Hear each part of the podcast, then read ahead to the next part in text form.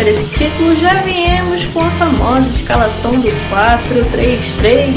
Então pegue seu goró e vem em campo conosco em busca desse título, amigos. Tamo junto! Fala galera, estamos começando mais um MFC.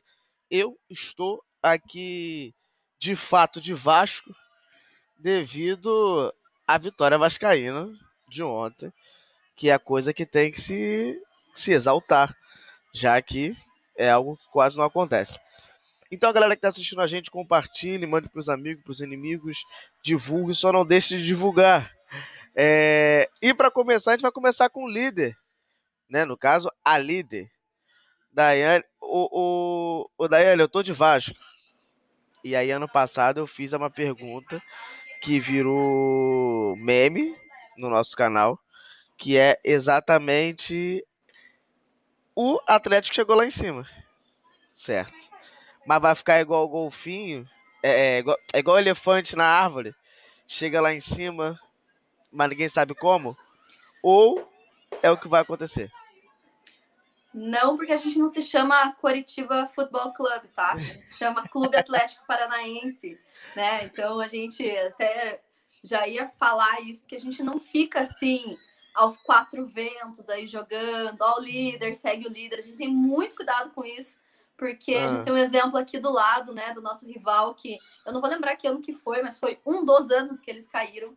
E aí eles estavam ali no topo da tabela, não se tira a Copa América, a Copa do Mundo, teve aquela pausa. Eles fizeram faixa, colocaram no estádio, coxa líder e tal, e pau, caíram aquele ano. Então, assim, a gente tá ali na maciota com muito respeito, na humildade, sabe? É, isso, é assim, o Atlético tá assim. Não tem nada Pelo de que... elefante, golfinho, nada disso, não. Pelo que eu entendi, é, é, é o famoso papo de, de perdedor, né? Fala assim, Bom, não, a gente está lá, mas aí né, a gente não sabe o que, que, acontece até o final do campeonato, nosso time é fraco. Só faltou você falar, nosso time é fraco, só faltou não, isso. Não, não é fraco, não. Isso aí fica a teu critério, a interpretação é tua. Eu sou responsável pelo que eu digo, não pelo que as pessoas entendem. Mas você acha que, tá, que dá para se manter? Como é que você acha que vai ser, assim... Se é, é mais uma ilusão inicial ou, ou enfim, uma, uma opinião sobre pelo que você acompanha? Não, eu não sou iludida, né? Eu sei que não, essa situação não vai permanecer por muito tempo, muito provavelmente, é muito difícil que, se, que permaneça por muito mais tempo. É, Mesmo com o desfalque das outras equipes? Mesmo com o desfalque das outras equipes, porque o Atlético também está jogando outros campeonatos, Rodrigo. O Atlético está na Sul-Americana, o Atlético está no Copa do Brasil, o Paranaense ainda não acabou, e a gente até conversou semana passada que normalmente joga o time de aspirantes, né? Mas quando chega nessa reta final, eles começam a mesclar mais. Até esse último jogo, que foi quarta-feira contra o Paraná, é, foi 0 a 0 o jogo, mas a gente já tinha ganho de 2 a 0 então a gente passou para CM e eliminou o Paraná. Foi um time bem mesclado, assim, sabe? E quem comandou não foi o técnico do Aspirantes, foi o Antônio Oliveira, o português. Então, assim, a gente vê que esses atletas estão sendo usados e aí a gente tem quatro campeonatos acontecendo. Então, não é uma situação que tá, tá favorável para nós, né? Eu e para te, de... para é. te deixar aqui na tela sozinho, eu queria saber assim, você falou jogando outros campeonatos, e o estadual eu vi que não jogou agora, ou jogou, eu vi que teve Operário jogou. e Londrina só. Aí eu queria saber como é que foi esse jogo, como é que tá essa relação uhum. jogadores, o que que assim, o que que dá para aproveitar dessa galera dos aspirantes, se é que não já aproveitou alguém. Tá. Bom, o Atlético ele jogou na quarta-feira esse, último jogo aí das quartas de finais, de finais, né, contra o Paraná Clube, já tinha ganho de 2 a 0 lá na Vila Capanema. E aí foi um jogo péssimo, assim, Ipsis literis, essa é a palavra. Foi um jogo péssimo, 0 a 0 é, Aquele jogo difícil de assistir, foi tipo 3 horas da tarde, então foi bem difícil de assistir mesmo.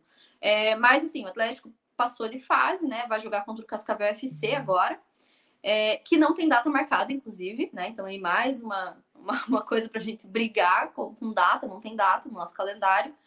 É, e aí, para aproveitar a gente tem sim alguns jogadores que eu acredito que a gente vai conseguir aproveitar e que inclusive já estão entrando aí um, um pouco do, no time principal. É, tem o Vinícius Mingotti, tem o Jajá, tem o Lua Patrick, que é um zagueiro que já foi convocado para a seleção, então a gente tem aí algumas boas peças que vai conseguir aproveitar do Paranaense para o time principal. E daí, do time principal, né, o jogo que aconteceu no, nesse domingo, é, foi o primeiro gol que o Atlético tomou aí na, nesse campeonato 2021. Né? O Atlético estava aí sem tomar gols nesses quatro jogos. E aí agora continua mantendo aí 100% de aproveitamento, né? O líder, mas com aquela calma, com aquela humildade sempre. Vou manter aí esse cuidado quando falar sobre isso. Justamente porque o Atlético tem um calendário muito cheio, né? Muito cheio de campeonatos é, vai ter que dar rodagem para jogadores que estão no banco, para reservas, vai ter que subir a pesada da base. Então, não, a gente sabe que é um campeonato muito longo e que normalmente a situação que está no início nem sempre é aquela que se revela no final. Então, a gente tem muito cuidado com isso. E esse jogo com o Atlético Goianiense, né, a gente ganhou de virada. O Atlético Goianiense começou ganhando, começou marcando o primeiro gol. Um erro da nossa zaga. O Thiago Heleno, o Richard, o Richard ali não conseguiram se entender muito bem. E o Atlético Goianiense aproveitou e marcou esse primeiro gol. Mas aí a gente virou, foram dois gols de cabeça, um do Matheus Babi, que me parece que está começando a ganhar titularidade no lugar do Kaiser. E, e o segundo gol do Christian, também de cabeça. Então, assim, de, de virada, né? Que é mais gostoso sempre. Mas o time tá indo, tá indo bem nesse sentido. A gente não tem de reclamar, né? Um 100% de aproveitamento, a gente nem tem como ser tão corneta assim. E aí, só para finalizar, que eu não posso deixar de falar, é claro, das nossas gurias Furacão. Né? O Atlético passou aí para as oitavas de final do Campeonato Brasileiro A2. É, o sorteio já aconteceu.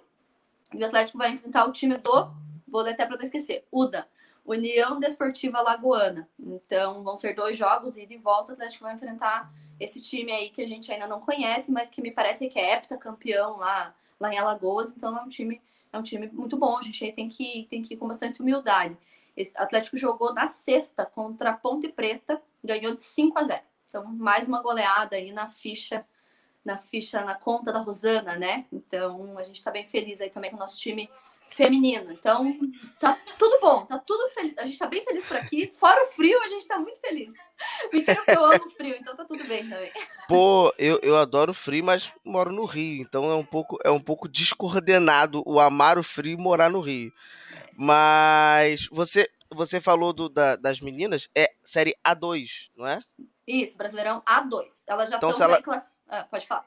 Se elas passarem de, dessa fase agora, elas sobem. Ou, não, ou já é subiram? semi. Tem que passar para as quartas, daí para semi. São ah, as tá. quatro, tá. são as quatro ali finalistas, semifinalistas que sobem para o A1. É, o Entendi. que elas já conquistaram, além de passar para as oitavas, é que, como agora a, a, a, CBF informou que vai ter o campeonato A3 do feminino, então mudou o critério de classificação. Então, todas as, as equipes que se classificaram para as oitavas já estão garantidas no A2 no ano que vem. Então, já tem uhum. calendário, que também é muito positivo aí para o time do Atlético, que está no seu segundo ano só, né, no time feminino. Entendi. Beijão, Daiane, até mais. Valeu. A gente vai dando sequência aqui no MFC.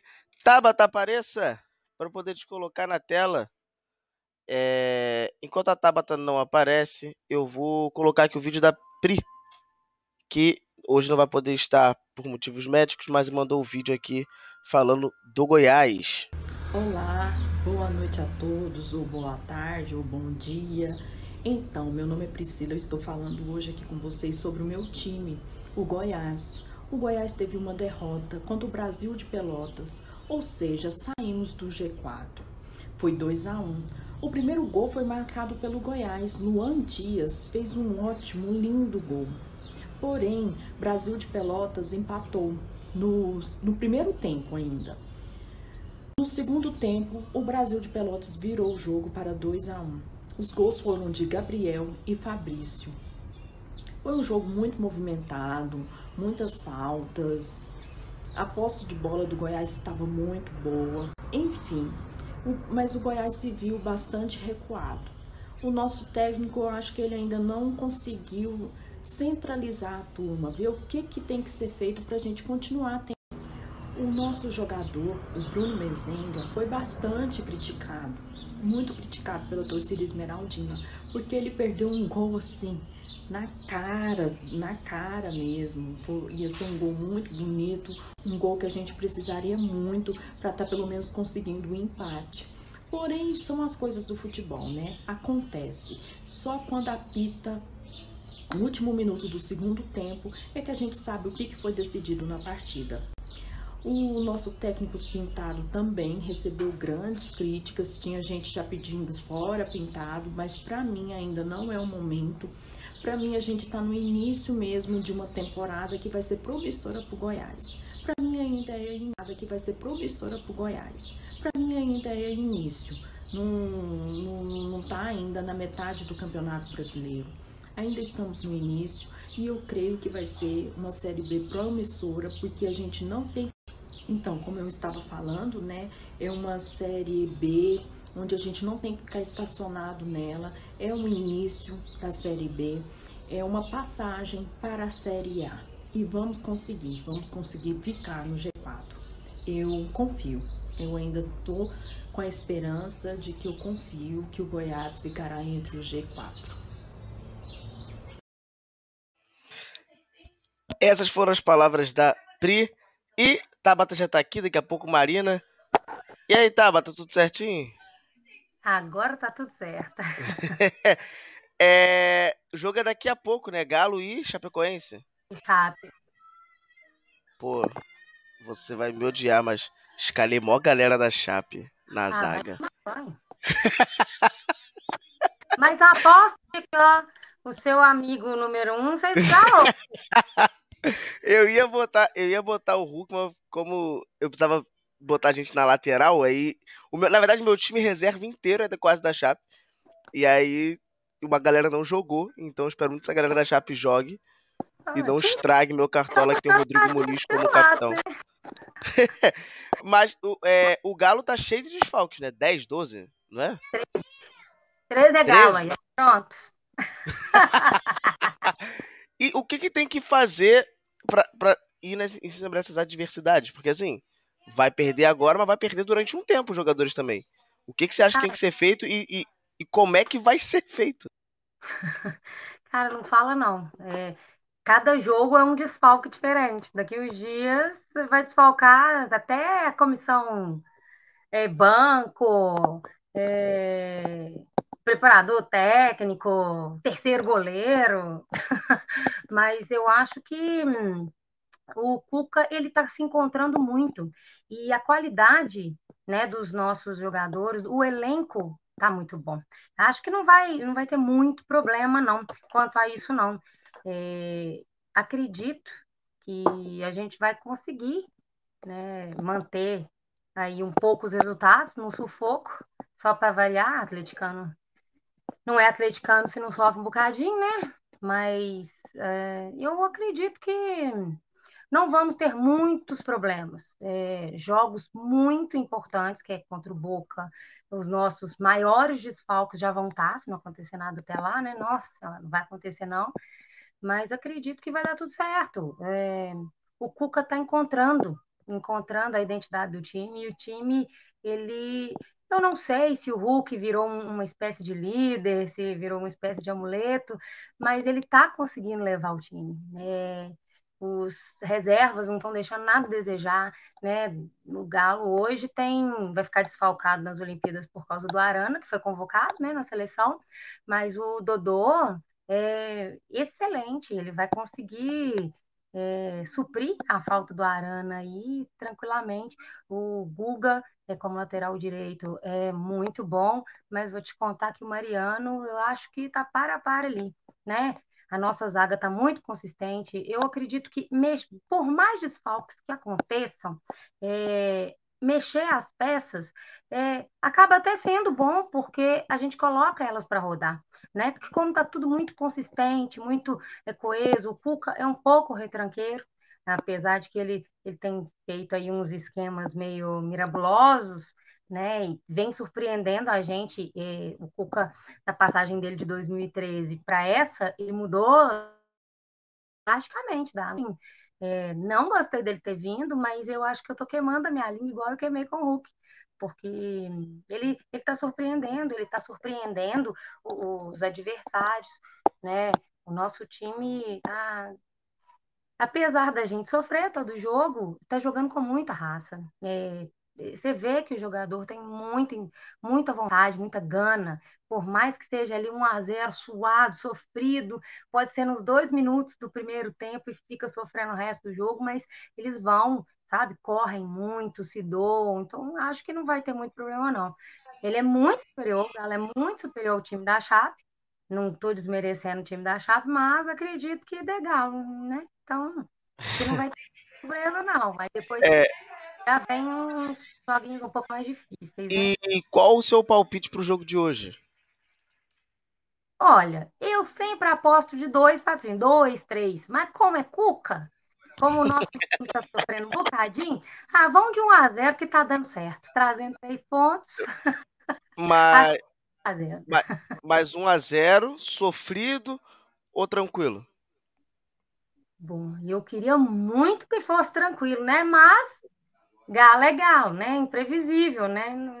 Se vier sofrer, não tem problema não. Eu choro bastante, grito bastante, xingo bastante, eu sou corneteira. Parece que não sou não, mas sou muito corneteira. Você parece ser tranquilo um pouquinho. Hã? Você parece ser um pouco tranquilo. Um pouco. Eu tranquila? Olha não, carinha. Um pouco, da... calma, calma, calma. Também, também não, não, não, né? Um pouco tranquilo. É... mas o, o, você tem noção do que time vem? Ai, eu acho que vai, deve vir mais ou menos o, o, o mesmo que jogou no último jogo. Vai vir o goleiro, né? Não tem jeito. O Hever não tem problema. Acho que o Gabriel vai vir de novo. Os laterais não tem problema, então vai continuar. Né? Acho que o meio de campo deve vir Johan, é, Hulk, é, Jair, o Tietê, que a nossa, a minha duplinha ama o Tietê. Eu não sou tão. Eu não odeio tanto o Tietchan igual a Ju, não, mas é, o Tietchan, ele, ele se dá bem com o Cuca, né? Então, se tá certo, vamos fazer o quê, né? Se tá funcionando. Você tem é, alguma superstição antes eu? jogo? É. Ah, tem. Eu só visto de preto e branco. Dos pés à cabeça. Isso que eu ia falar, porque hoje você vai precisar de toda a superstição do mundo. O time não tem, tem menos 13. Aquele negócio, né? Se precisar substituir, vai substituir o quê, né? É. Acho que vai ter. é, Beijão, tá? Beijão, Tabata. Até mais. A gente vai dando sequência é. aqui no MFC. Agora a gente vem aqui pro Rio. Falar com a Marina. Marina, não faço ideia o que aconteceu com o seu time. O que aconteceu com o seu time? Perdeu? Olha, o que aconteceu? Eu falo o nome do problema. Roger Machado, né? Mas tudo bem. Não, mas perdeu, não sei. Eu tô falando sério, tá sacanagem, não. Ah, não, empatou. Ah, tá. Empatou. Porque eu vi que só o Vasco ganhou. Aí eu imaginei que é. se eles tivessem perdido também. É... O campeonato tá passando. A sua ideia de G6 ainda existe? Com certeza. Inclusive, nesse momento a gente tá no G6, então minha ideia permanece. O Fluminense jogou né, os últimos dois jogos do Campeonato Brasileiro contra o Santos e contra o Fortaleza. É, eu já imaginava que o jogo contra o Santos seria mais fácil que o do Fortaleza, porque o Fortaleza tem um time muito arrumado. Apesar dos dois jogos. Não, o jogo contra o Fortaleza foi lá, né? E o contra o Santos foi aqui no Rio. Então, por isso eu também achava que ia ser mais tranquilo. Acabou que a gente venceu, né, contra o Santos, gol do Nenê, que não estava jogando nada durante o jogo inteiro, mas achou o gol ali, conseguiu dar a vitória pro Fluminense. E graças a Deus. Agora, contra o Fortaleza, o Fluminense entrou muito desligado. É, eu acho que o Fortaleza tem um time muito arrumado, muito arrumado, ainda mais jogando em casa. E não é à toa que eles estão né, em segundo colocado do Brasileirão, por enquanto. E o Fluminense deixou eles trabalharem muito bem com a bola. A gente conseguiu achar o gol, né? O Caio Paulista, salvador da pátria, fez o gol ali. Tava tudo ótimo. Fluminense, pô, mantendo aquele resultado, ia ser uma vitória super importante é, para ficar melhor na tabela. E aí foi que morou o perigo, né? O Roger quis, quis é, botar o time para trás e aí o Fortaleza abriu mais espaço, conseguiu fazer o gol. E a gente se contentou. Eu acho que foi muita covardia do Roger. Ele se contentou com o empate. Tudo bem que o Fortaleza é um time, tava um time muito bom. A gente estava jogando fora de casa, mas eu acho que com o Fluminense vencendo, não dava para ter se contentado com o empate, né? Ele tirou o André, a gente estava desfalcado tanto no meio-campo como na lateral, a gente estava sem o Samuel Xavier e sem o El Felipe, que é o nosso motorzinho no meio de campo. A gente acabou entrando com o André, que não joga há muito tempo, inclusive não estava nem sendo relacionado. Mas eu acho que ele fez bem o papel dele. só não, não, não comprometeu, mas ele não foi espetacular como o Iago Felipe estava sendo. E eu acho que também o Calegari foi bem ali lateral no lugar do Samuel Xavier. O problema do time mesmo, eu acredito que o Fluminense estava sem criatividade, até mais por, por causa do Iago Felipe ali, que ajudava a movimentar o meio de campo. E também nosso meio criador, né? Que era o Nenê, não estava jogando bem, não jogou bem. É, Roger demorou para tirar o Nenê de campo, foi tirar ele com 36 minutos do segundo tempo só. É, mesmo assim, fez, fez modificações muito, ao meu ver, muito horríveis. Por exemplo, Luiz Henrique não tá jogando nada. Já todo mundo sabe que ele vai entrar no segundo tempo. Ele entra não jogando nada. Colocou o Wellington, um volante horrível, no lugar do, do André, que tava jogando bem. Então, também não entendi essa mudança, essa, essa mudança que ele já faz com frequência e que nunca deu certo. Então, não sei por que ele faz. Então, o Fluminense se contentou com o empate e saiu de lá feliz, né? Eu, como torcedora, não, não queria. O Fluminense, pô, tava, tava conseguindo vencer, botou o time para trás, fez é, mudanças totalmente inacreditáveis e aí tomou um empate e se contentou com isso. Então, eu acho que esse empate vai na conta do Roger. O Fluminense precisa ser um time mais criativo, um time mais ofensivo e tem peças para ser criativo e ofensivo. Basta ele saber trabalhar. Então, fica a minha crítica aí. É, outra coisa também é que você falou sobre os G6, né? Se a gente for analisar a tabela, o Fluminense é um dos quatro times que ainda não perdeu no brasileiro. Então, não quero bater aqui na madeira, né? Deus me livre, mas é, o Atlético Paranaense, o Red Bull, seu nome, Red Bull, acho que Fortaleza e o Fluminense. São quatro times que ainda não perderam, estão invictos, né? Então, é, até então é um bom resultado, né? O Fluminense ganhou duas vezes e empatou o resto, três. E eu, eu, o Fluminense não pode sair empatando, né? Igual o Botafogo, só empatava, só empatava. Fluminense, os, os, jogos que o Fluminense empatou poderia ter ganho. Por exemplo, o primeiro jogo contra o São Paulo. É, o Fluminense estava jogando muito mais e empatou. É, agora contra o Fortaleza, a gente tomou um empate também no final do jogo. Então, assim, eram jogos que a gente poderia ter, ter ganhado, né? Por isso que fica esse gostinho de derrota. E, e o assunto o assunto Libertadores?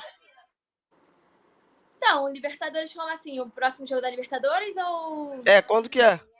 Ah, é só na metade de julho, mas o Fluminense tem um time melhor que o Cerro Porto tem, então eu ainda acredito que vai ser mais tranquilo passar nessas oitavas. O que a gente vai ter amanhã é o sorteio da Copa do Brasil, então a gente vai saber conta quem o Fluminense vai jogar nas oitavas da Copa do Brasil. Quem você eu... quer pegar? Ó, oh, eu espero muito que a gente pegue um Criciúma, apesar do CRB ter eliminado o Palmeiras, um CRB, porque tem muito time bom e acho que vai ser um, vai ser um sorteio bem difícil. E para terminar, pode falar, pode falar, Rodrigo. Se pegar o Criciúma, vocês passam facinho. Sei, se passa facinho, eu não sei. Mas temos mais chances do que pegar um Flamengo, um Atlético da vida, né? É... Então, se for para escolher, eu escolho ABC, CRB, Criciúma, Vitória. tem bastante. Tem muito time mais ou menos, mas também tem muito time bom. Sim. E para finalizar, eu também queria falar um pouco sobre o futebol feminino, né? É, o Fluminense também se classificou para as oitavas da Série A2 e vai jogar contra um time que eu não vou saber falar o nome aqui, nem vou me arriscar, mas é lá de Rondônia, não conheço. É, se eu não me engano, joga agora nesse final de semana ou semana que vem, alguma coisa assim. E é aquilo, né? O Fluminense. Importante, o Fluminense tem jogadores muito boas. Inclusive, uma foi vendida agora pro não sei se foi vendido ou saiu de graça, mas saiu do Fluminense e foi pro Corinthians. É uma jogadora muito boa. Me falhou a memória aqui o nome dela. Mas isso me deixa triste, porque o Fluminense tem muitos bons jogadores, inclusive na seleção, e não pode deixar sair assim fácil. E a gente está em busca da Série A1, né? Então, eu espero muito que a gente consiga chegar às semis, né? Que é onde classifica, é, para poder disputar com outros times, como Flamengo, é, Botafogo, que jogam a Série A1 também. É, é, o time é o. É, eita, Real Ariquemes. É, Real isso aí, de Rondônia. O, o Fernando comentou aqui Tarciane. É, eu acho. É, eu não sei, eu não lembro o nome dela. Acho que é isso, eu não lembro direito. Mas é uma pena, porque era uma jogadora boa pro Fluminense e acho que, se eu não me engano, saiu de graça mas o Fluminense meio que liberou. Ela pediu, foi pro Uhum. Corinthians e o Fluminense não lutou pra ficar com ela. Como já é de costume, até na, no masculino isso acontece, no feminino não foi diferente. Mas o, o ao menos se o, o feminino é a única possibilidade de título, né? Tá doido? Lógico que não. Eu acho que tá mais fácil masculino que feminino. Inclusive, porque as meninas são muito. As meninas também dos outros times também são muito boas. A Série A2 também é bem difícil. Eu acho que tá mais fácil de se. Pô, a Libertadores não tá difícil, não. Vai no masculino. Pô, não? Eu acho que a Copa do Brasil tá mais difícil do que a Libertadores, que eu tô com medo desse sorteio, que eu já tô me tremendo aqui pra amanhã. Pô, você não queria pegar o Flamengo na Copa do Brasil. Na próxima fase Libertadores, os dois passando? Não é não, Flamengo? na é outra, é só, é só na semi. Ah, Isso, Até o Flamengo também tem que passar por todo mundo. Também não é um caminho fácil, Entendi. não. Beijão, Marina. Até Beijo. mais. Fernando, não leve pro coração. E a gente vai dando sequência aqui depois da Marina. A gente vai agora pro Paraná de novo. É, Paraná de novo, onde tem a, a Camila, pela primeira vez aqui, falando do operário. É Olá. Paraná, é? Paraná, Paraná. Ah, sei, sei, sei um pouco. Eu lembro que quando o, o, o, o Operário ganhou do, do Vasco, foi mó, foi mó agazarra, né? Caraca, o Operário, não sei o quê. E aí, quando o Operário na rodada seguinte perdeu, você falou assim, é, é, foi bom, porque aí eles deixam de ficar de salto alto. Mas aí começou a não achar muita vitória. E aí agora ganhou do Cruzeiro, que em teoria é um time grande, enfim. É, Você acha que volta o salto alto? Ou o time já vai mais assentado? Ou é isso mesmo, vai ganhar aqui, vai perder ali, vai ser essa loucura até o final? O operário ele traz essa emoção, né? Primeiro eu quero pedir desculpa, eu tô com gripe, então tô meio fanha, mas tô aqui. O operário ele é essa emoção, assim, em 2015 a gente foi campeão paranaense, em 2016 a gente caiu no estadual, entendeu? Essa gangorra de emoção só o operário pode te dar. Ganha do Vasco na primeira rodada e perde pro Guarani de 5 a 2, entendeu? Tá frio demais, gente. Eu tô até, nem coloquei camiseta, coloquei só o cachecol aqui do operário para dar um, né, para mostrar que tô aqui no clima. E, mas assim, nós ganhamos do Cruzeiro, era uma rivalidade meio que foi criada assim ano passado, porque quando o Cruzeiro caiu tinha o meme lá do torcedor falando: vai jogar com o Operário, terça-feira, 10 da noite, jogar contra o Operário. Só que ano passado a gente perdeu os dois jogos, um em casa, que foi né, no, no turno, e daí no retorno foi um jogo roubado que tirou de vez as nossas chances de, de acesso, né? A gente tava ali com quatro pontos, e aí eles anularam um gol mal anulado do Pedro Quem, a gente acabou não subindo ano passado por quatro pontos. Foi um jogo bem decisivo ali na nossa campanha do ano passado, e esse ano chegamos com humildade, né, para esse jogo. Operário com muitos casos de Covid, né? Contra o jogo já contra o Cruzeiro já vieram quatro jogadores já dos que estavam, voltaram cinco, né? Jogadores e ainda ficou um. O Ricardo Bueno ainda está positivado, então não vai jogar amanhã também contra a Ponte. Então nós estamos aí em segundo lugar na classificação, né? Esperamos ficar no G4 por um bom tempo, até o final, se Deus assim permitir. Mas o Operário acho que está encontrando uma regularidade agora. Paulo Sérgio voltou, fez um golaço de bicicleta, foi o primeiro.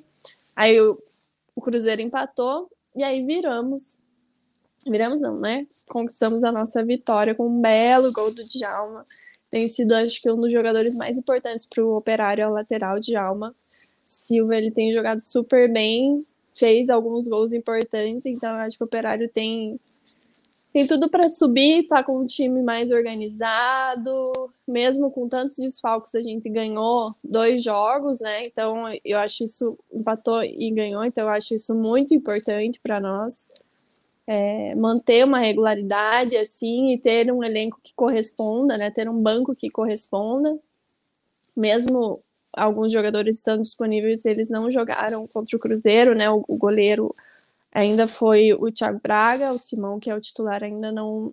que estava com Covid, não jogou. O Ollers e o Giancarlo não jogaram o, o, jogo inteiro, então dá para ver que às vezes foram um pouco mais afetados pela, pelo Covid. E aí amanhã a gente encara a lanterna, que é a ponte. Espero uma vitória tranquila, mas nunca é fácil cooperar, a gente sempre tem que estar atento aos detalhes. Mas vamos, vamos para frente, vamos para cima, vamos subir, se Deus quiser, e é isso. Isso, isso que eu ia te perguntar. Qual é a pretensão do operário dentro do campeonato esse ano?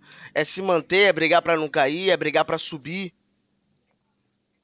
Eu vou falar que a gente tá brigando para subir. Quando começou o campeonato, muitos sites, né, até a Globo, é, no, no Globo Esporte colocaram que o Operário tá entre os favoritos para subir. Eu fico assim, cara, será mesmo? E aí a gente vê que realmente, assim, o Operário ano passado ficou, é, ficou em oitavo, só que a gente ficou só a quatro pontos do acesso, né? Que foram alguns jogos assim, igual esse jogo contra o Cruzeiro, teve um jogo é, não sei se foi contra o Figueirense, o Havaí ou a Chape, eu sei que foi em Santa Catarina também, que foi um jogo bem decisivo, assim, que teve alguns erros pontuais, assim, que a gente podia ter ganho, sabe? Então é um time que vem já mostrando uma regularidade e eu acho que a gente tem tudo para subir, né? E se não e... subir de novo, vai ficar ali na parte de cima da tabela mais um ano. É, é porque pode não parecer, mas o Operário é antigo, é de 1912. 12, aham, uhum. somos então, centenários. É um é o a segundo, galera... é o segundo time mais antigo do Paraná, né? O Coxa e aí o Operário. É, só que não é, não é tão conhecido na grande mídia e coisa do tipo. É... Então figurar uma primeira divisão seria interessante. Já jogou ou não? Faço ideia. Eu acho que nesse modelo nunca jogou. Ah, tá. Quem sabe antigamente, nos anos 90, é, a gente, em 90 a gente quase subiu mas aí não, não conseguiu também, ficou por pouco. E aí, porque o Operário, ele, de 95 a 2005, ele ficou sem time titular, né? Tipo, sem hum, time profissional. profissional. Ficou, ficou em stand-by. Teve um time que a prefeitura ajudava, daí não era Operário Ferroviário, era Operário Ponta Grossa. Mas era como se fosse o mesmo time. É, usava as mesmas cores, só que o nome daí eles mudaram, então e aí o Operário voltou mesmo com o time é, profissional em 2005, e aí a gente começou a subir, né, primeiro no estadual, aí, daí em 2017 conseguiu acesso para né, D, aí 18 para C, e 19 foi nossa primeira B. Muito maneiro. Obrigado, Camila, pela participação. Obrigada. Beijo no Beijo. coração. A gente vai dando sequência aqui na MFC. A gente agora segue lá. Que foi com, a, com o rival. Vai ser rival, foi rival. Larissa, vamos torcer hoje para a internet dar certo. É... Eu ia te fazer uma pergunta que é assim: o futebol, o importante é ter regularidade. Isso não falta no Londrina. Por quê? Não ganha?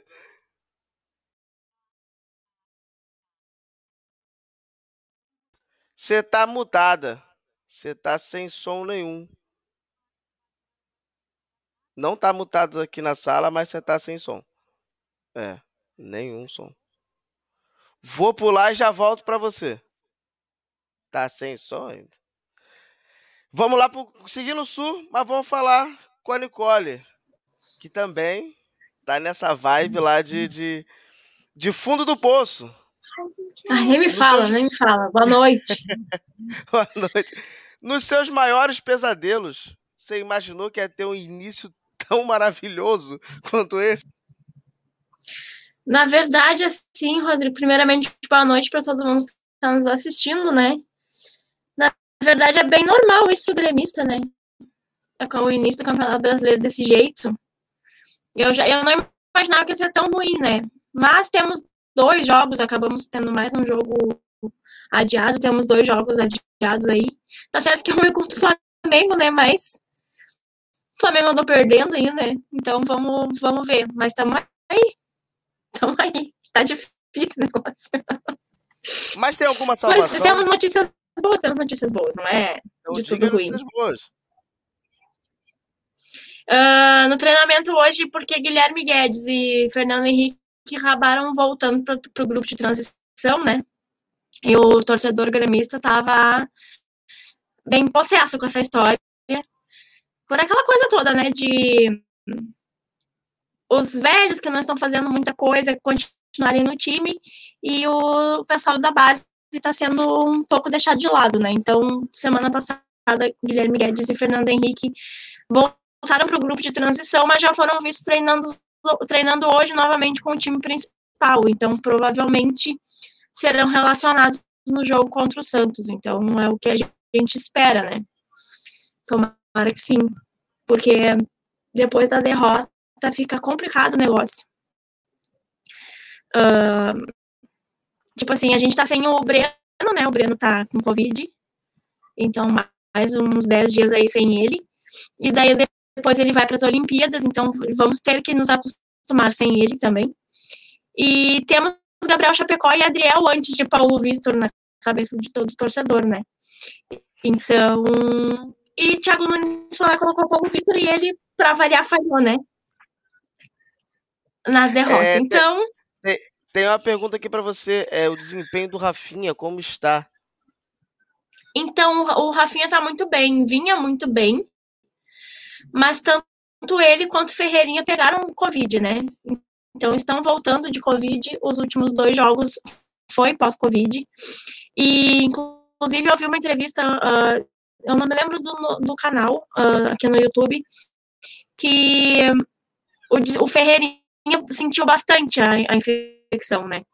E o Rafinha, uh, assim, eu não vejo, não vejo que pegou muito, mas temos que levar em consideração que estão voltando de Covid, né? Então, tem que levar isso em consideração. E, mas a, mas a, eles têm melhorado bastante, assim. Do primeiro jogo eu senti, ba senti bastante diferença, tanto no, tanto no Rafinha quanto no Ferreirinha também. Mas no último já melhorou bastante, então eu acredito que seja alguma coisa desse tipo. E tivemos, né, uma semana inteira para treinar agora, então acredito que as coisas melhorem por aqui. Pelo menos é, esperamos, é, né? O, o que, que seria a salvação o que, que seria a salvação pro, pro Grêmio, assim, de fato? Porque, sei lá, assim, eu não sei, pra gente aqui é muito assustado, muito assustador ver o Grêmio Sim. lá embaixo. Ah, mas o Grêmio é, sempre foi um time que não se importou com, com o brasileiro e tal, porque focava na Copa do Brasil, Libertadores, coisa do tipo. Mas mudou o técnico, então, assim, não, agora, tá mesmo assim, também não chegava a esse fundo do poço como tá. Não, como tá, não. A gente não. Ninguém espera isso, né, Rodrigo? Nem, nem torcedor e nem quem não é também. Ninguém espera isso de verdade. E eu acredito que a salvação esteja, sim, nessas pequenas trocas, entende? Um, a primeira delas é Paulo Vitor. Paulo Vitor não pode mais entrar em campo, não pode mais defender o Grêmio, em hipótese alguma, não tem mais o que acontecer. Eu não sei o que, que falta, assim, se é cair uma bomba atômica e daí, tipo assim, tirar ele de vez, eu não sei o que, que é que acontece. E daí tem, tem toda uma questão de bastidores também que a gente só ouve os tititi, assim, de que ele, é o empresário dele é o mesmo do Ferreirinha, então o Ferreirinha tá em processo de. do eu acho que é o mesmo Ferreirinha, se eu não me engano é. E o Ferreirinha está no processo de renovação, então, então assim, Sim. parece que deu um, uns mesh aí desse tipo. Mas, tipo, tem nomes assim, que nem Cortez, que é um que eu também a gente não sabe, a gente não entende o que, que ainda faz no time. Cortez daquele lateral? No último... É. E é que daí é, é, é uma coisa muito disparada, né? A gente tem Rafinha de um lado e Cortez do outro, é uma coisa muito complicada. E querendo ou não, uh, Cortez, imagina Cortez cruzando, que é uma coisa que ele não sabe e já, já teve todas as oportunidades do mundo para aprender e não aprendeu, para Douglas Costa, então, assim, é uma disparidade muito grande, sabe? Não tem condições, não, não dá nem para pensar num negócio desse. Então, Cortez é um, Lucas Silva é outro que andava entrando no time que não sei porquê. Aí, no último jogo, inclusive, Cortez saiu antes do Diogo Barbosa. O Diogo Barbosa não é um dos melhores, mas, mas é melhor que Cortez. Então, a torcida em si, na sua grande maioria, pensa nessas pequenas trocas, assim. No goleiro, que é o, que é o principal agora, Cortez pelo Diogo Barbosa, o Darlan é um ótimo ali pelo meio e tem sumido, a gente não, não vê mais ele, a gente não vê mais ele tendo chances. Aí tem o Guilherme Guedes, que é um guri muito bom e que a gente não entendeu o porquê. Diz o Thiago Nunes que era para pegar mais ritmo de jogo, e tal, e voltaram.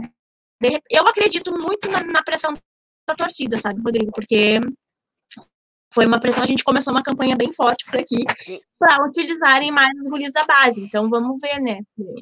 Com esse time, você acredita que Sul-Americana possa ser uma realidade ou não? Mas então é só, é só parar para pensar que o time que acabou a primeira fase Sul-Americana, o melhor time do, da competição, tinha muito mais guris da base do que esses, esses medalhão mais antigo, entendeu? Porque quem carregou o início da Sul-Americana e o finalzinho ali com o surto de Covid foi os guris da base. Quem iniciou ali foi.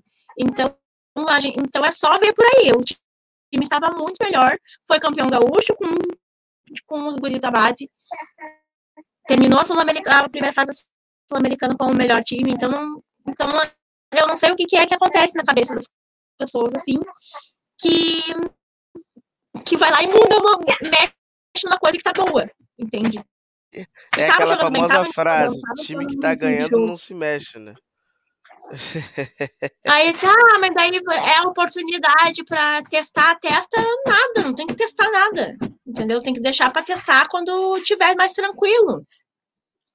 Quando tiver lá, aí tu imagina assim, ó, a gente tá nessa função toda, aí daqui a pouco tem Sul-Americana, tem Copa do Brasil, tem Brasileirão, aí vai deixar para testar quando tiver tudo junto reunido, esses monte de competição. Não tem, é uma coisa que não. O Renato já saiu do Grêmio, parece que o Grêmio não saiu do Renato, é uma coisa muito doida, assim. É, muito doido. Não dá pra entender. Beijão, Nicole. Até mais.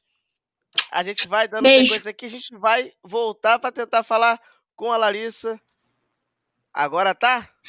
Agora tá? Agora tá. Ó, Agora vou tá. Fazer, vou te fazer a pergunta. Futebol é regularidade. É isso. E se ah. tem a regularidade, o Londrina tá tendo regularidade. Isso tá tendo. Não ganha? Quem, qual o milagre que tem que fazer pro seu time? Ah, mas ganhou no estadual que eu vi, não ganhou? Empatou? Uma parada dessa. Não perdeu. Ganhou, ganhou, não ganhou? Então, o que que você acha que tem, qual milagre tem que ser feito? Ha, ha, ha. Boa noite. Boa noite. Boa noite para todo mundo. Tá rolando aí, Rodrigo? Fala comigo. Tá rolando, tá rolando, tá rolando. Tá, então tá beleza. É, vamos lá, por partes, tá? É, boa noite, não muito boa, né? Porque estamos lá na vice-lanterna do, do, do campeonato perdemos mais uma. Regularidade temos por aqui, tô, se temos, mas eu estava fazendo uma pesquisinha rápida aqui. É, em 2017, que a gente ficou, terminamos a, a Série B em sexto lugar, na quinta rodada, a gente tinha cinco pontos também, estávamos na 16 sexta colocação. Em 2018, quando também terminamos a, a, a Série B em quarto lugar, em quinto lugar, se não quinto ou sétimo. É, na quinta rodada estávamos em nono lugar. Tá destoando um pouco, tá? Mas é, o time do Londrina, o, o passe embora aqui, ó, chutes a gol. A gente teve sete chutes do CSA 2 e chutes de fato, 18 para o Londrina, 7 para o CSA, o que em campo, para o resultado, não quer, não quer dizer nada, né? É, o meio-campo do Londrina, meu, terrível, os atacantes estão, nossa, morrendo de fome, coitados. É, a bola não chega, há uma dependência muito, muito, muito, muito grande, até do Luiz Henrique, que é um lateral esquerdo, né? E o Adenilson, que entrou agora, mas também a bola chega ali e não sai, não, não tem, não, não vai para frente. É, Adenilson é, não, não consegue acertar passe. E o Luiz Henrique não é. O Luiz Henrique é um lateral, entendeu? E aí ele vai, ninguém volta para apoiar. Nos últimos, nas últimas partidas, o Lex sofreu gol pela, pela direita ali, que é a esquerda dele. Ou seja, é, se ele sai, ele precisa de, né, precisa botar apoio para ele ali, não está acontecendo isso. E eu acho assim que é, o Roberto Fonseca está tendo uma certa dificuldade com esses jogadores que chegaram agora para a Série B.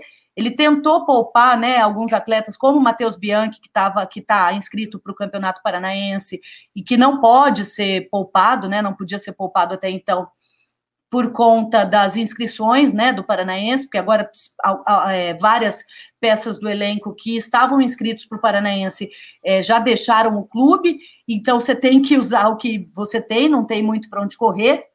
Mas é, achei que o, o, ele deixou ali o Jean, Jean Henrique na, é, no meio-campo para apoiar um pouco a defesa, porque o Jean não vai tanto para o ataque, mas a gente sofreu com isso. E, de repente, eu acho que o Tarek tem que. Ele entrou na, na, na, última partida, foi bem. O Marcelo Freitas também entrou bem contra o Curitiba, mas aí já contra o Botafogo deixou bastante a desejar. E nessa última partida, me desculpa, Marcelo, mas tipo, foi um, um fiasco. E para você ver como essa Série B tá, tá, tá muito acirrada, o CSA, que era o vice-lanterna da competição, ganhou uma partida e foi lá para nona colocação. Quer dizer, é, é, é, é muito, está muito equilibrada realmente. E eu confesso que só Jesus na causa mesmo agora. Vamos, vamos orar e torcer para que o time, é, esse, essas novas peças que chegaram, é, comecem a dar resultado, porque tá, tá, tá, tá, tá difícil. Tá bem Mas difícil. Não tem nenhum ponto de esperança? Ah, tem, né? Tem. Enquanto a, enquanto a Série B, há esperança, Rodrigo. prefiro Mas acreditar o... nisso, eu prefiro acreditar nisso, porque realmente a, a, as peças que chegaram, principalmente ali para o meio de campo, não mostraram ainda o que vieram. É lógico que você tem a questão, né? Chegaram agora, é, para você entrosar um time, a gente sabe que não é assim. Que, qualquer pessoa que já jogou um esporte coletivo sabe que, que, que, que leva um tempo, a não ser que seja assim, nossa, alma gêmea, pô, pá, né? Funcionou. Geralmente não é assim. Mas, para quem não jogou e para quem torce, ah, o resultado tem que ser rápido. E para quem quer, para quem quer subir também, né? Porque aí agora você tá lá na, na, na 19 colocação, nem gosto de falar isso muito alto. Mas, mas, por exemplo, se ganha o título estadual agora em, em, dezembro, que sei lá quando é que vai ser essa final. É, em 2022. Dá alegria, Dá alegria ou, não? Ah, olha, eu vou fazer um comparativo meio com a, com a Copa América, tipo cortina de, de fumaça, assim, sabe? você esconder algumas coisas. Mas é que agora também é a questão do paranaense, você né, já vinha com o time. E aí você tem um time entrosado, chegam novas peças que não estão é, é, inscritas para o Paranaense, estão né, inscritas para a Série B. Aí você é obrigado a reformular um time todo com algumas peças no elenco. E eu queria também ressaltar é, o fato da gente ter é, perdido, não, é, perdido um jogador importante que vem no Londrina há, há, muitos anos, vem e volta, vem e volta, e pode não ser o, um exemplo de, de, de, técnica, sim, mas é um jogador que é, às vezes entra e resolve. Tá um pouco. É, ah, tá ficando velho, né? O tempo passa para todo mundo, então não tem aquela mais explosão, mas o Celcinho. É, o Celcinho foi limado do time, né? e eu acho que isso pesou um pouco para a equipe, porque o Celcinho era um, é, é, era um meio de campo que tinha uma, é, ah, uma, uma questão de, de é, liderança né, com os atletas e conhece, conhece muito bem é, o, o, Londrina, a estrutura, o, o, o, Sérgio Malucelli, que é quem né, dirige, dirige o time, é, é a, a, a, empresa né, que, que, que tem, que dirige o, o, Londrina. Então, eu acho que pode ter pesado um pouco nesse sentido, sim. É, não acho que isso deve nem pode ser fator determinante, mas, querendo ou não, todo jogador é gente, né, ser humano e, e pesa. Eu acho que pesou um pouco também para os atletas isso. É, E a, o, a, o gol do CSA, né, aos três minutos de jogo aí ontem, é, foi uma falha individual do, do, do Marcondes, do zagueiro, que é, é, um, é um jogador é, não chega a ser um jogador novo de idade, mas é um, é um jogador que eu acho que tem muito potencial e que está pegando cancha, sabe? Série B é muito cancha, muito, muita malandragem, e aí quem, quem chora quem chora mais, não, quem pode mais chora menos. Todo mundo. Beijo, Beijão, Larissa. Até Falou. mais, a gente vai dando sequência aqui no MFC Brigadão. E agora a gente vai porque eu tô vestindo a camisa hoje. Vasco tô homenageando. Mas não, ó, não podem ficar tão felizes, porque da última vez que eu homenageei o Vasco deu, deu, deu chabu. Foi, foi quando o Vasco foi. Foi quando o Vasco. foi quando o Vasco. Fora, foi... meu, vai. Mas logo agora? Logo agora? Logo agora. Como bem feliz. Logo agora, como, como se estivesse bem pra caramba. Nossa, Ai, tá nas nuvens. Ganhou agora. uma, pô. Não, Mas... não, muitas ainda. Uma de muitas. Mas assim, antiga, antigamente, ano passado, o, o, tinha dependia muito do protagonismo do Cano. Quando perdeu o protagonismo do Cano, foi a ladeira abaixo. Não, ano passado, quando, quando o Cano tava fazendo mágica, o Vasco tava lá em cima. Cano começou a jogar normal. Ah. Que não chega ali. Oh. Não, aí eu queria saber assim, esse ano, co, co, como é que tá sendo? Porque assim, pelo que eu vejo, segue buscando o protagonismo do Cano. Mas assim, eu vejo que tem alguns, alguns tipos de mudança. E vou fazer a pergunta: o Vasco vai brigar pelo quê? Olha, vai brigar para subir. Eu acho que para título não, mas assim, eu tô sendo realista. Mas lá naquele fundinho aí vai, ganha de 3 a 0, a gente fica como? Sabe, é complicado, cara, mas eu acho Mas na minha opinião, mas, na minha opinião também, eu acho que o Vasco não precisa, tipo, só a questão do cano em si, né? Tem os outros jogadores para poder fazer uma boa partida. Claro que a gente tem que torcer pelo cano, mas não é toda vez que ele, coitado, é um homem, né? Então tem outros jogadores, outras peças principais pra gente. É igual CR7 na seleção de Portugal, né, cara? Vou fazer uma, uma analogia aí. E essa questão do 442 ali que, que mudou, eu gostei, na minha opinião. Muita gente estava falando, ah, não gostei, mas na minha opinião, eu gostei. Não, o 442, é, o Marcelo Cabo riscou nesse jogo. É, foi deu resultado, tanto que a gente ganhou de 3 a 0, apesar de ter levado aqueles dois duas bolas lá na trave, né? Poderia ter mudado a história do jogo, mas são algumas falhas ainda no sistema defensivo que ainda precisam ser corrigidas. Eu acho que isso, com a hum. volta do Castan, vai de forma gradual, sabe? É, melhorando, com tá certeza. e vai voltar essa partida agora. Quem? Léo Matos vai voltar também essa partida agora, que ele foi poupado, né? Sim, mas eu tô, eu, eu tô frisando mais aqui a volta do Castan, porque Sim. deu uma, com certeza, uma modificada muito positiva no time. Ali, né? você vê que ele chama toda hora, você escuta a voz dele no jogo o tempo todo. Então ele tá ali chamando a responsabilidade, é, deu uma guinada, tá na cara no time. Gostei muito também da atuação do MT e da entrada do Léo Jabá, que conseguiu fazer o gol, né? Ficou emocionado, tadinho.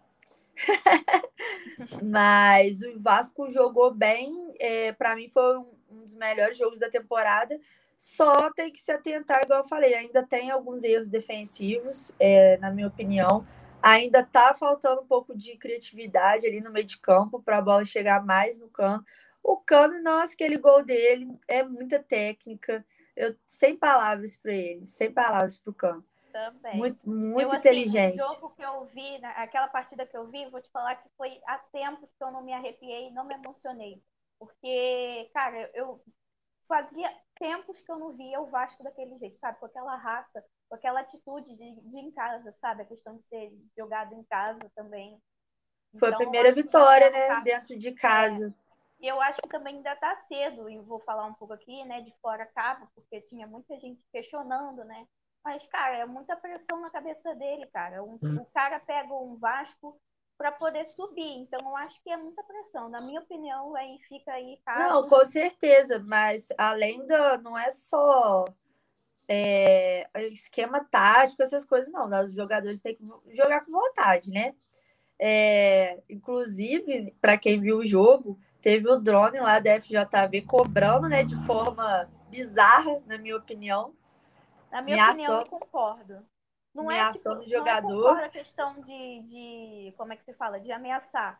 Mas eu acho que aquela frase ali é uma frase que está preso na nossa garganta, sabe? É, para eles jogarem como se fossem a vida deles, sabe? Com raça, com respeito, porque honrar a camisa do Vasco, né? A tradição.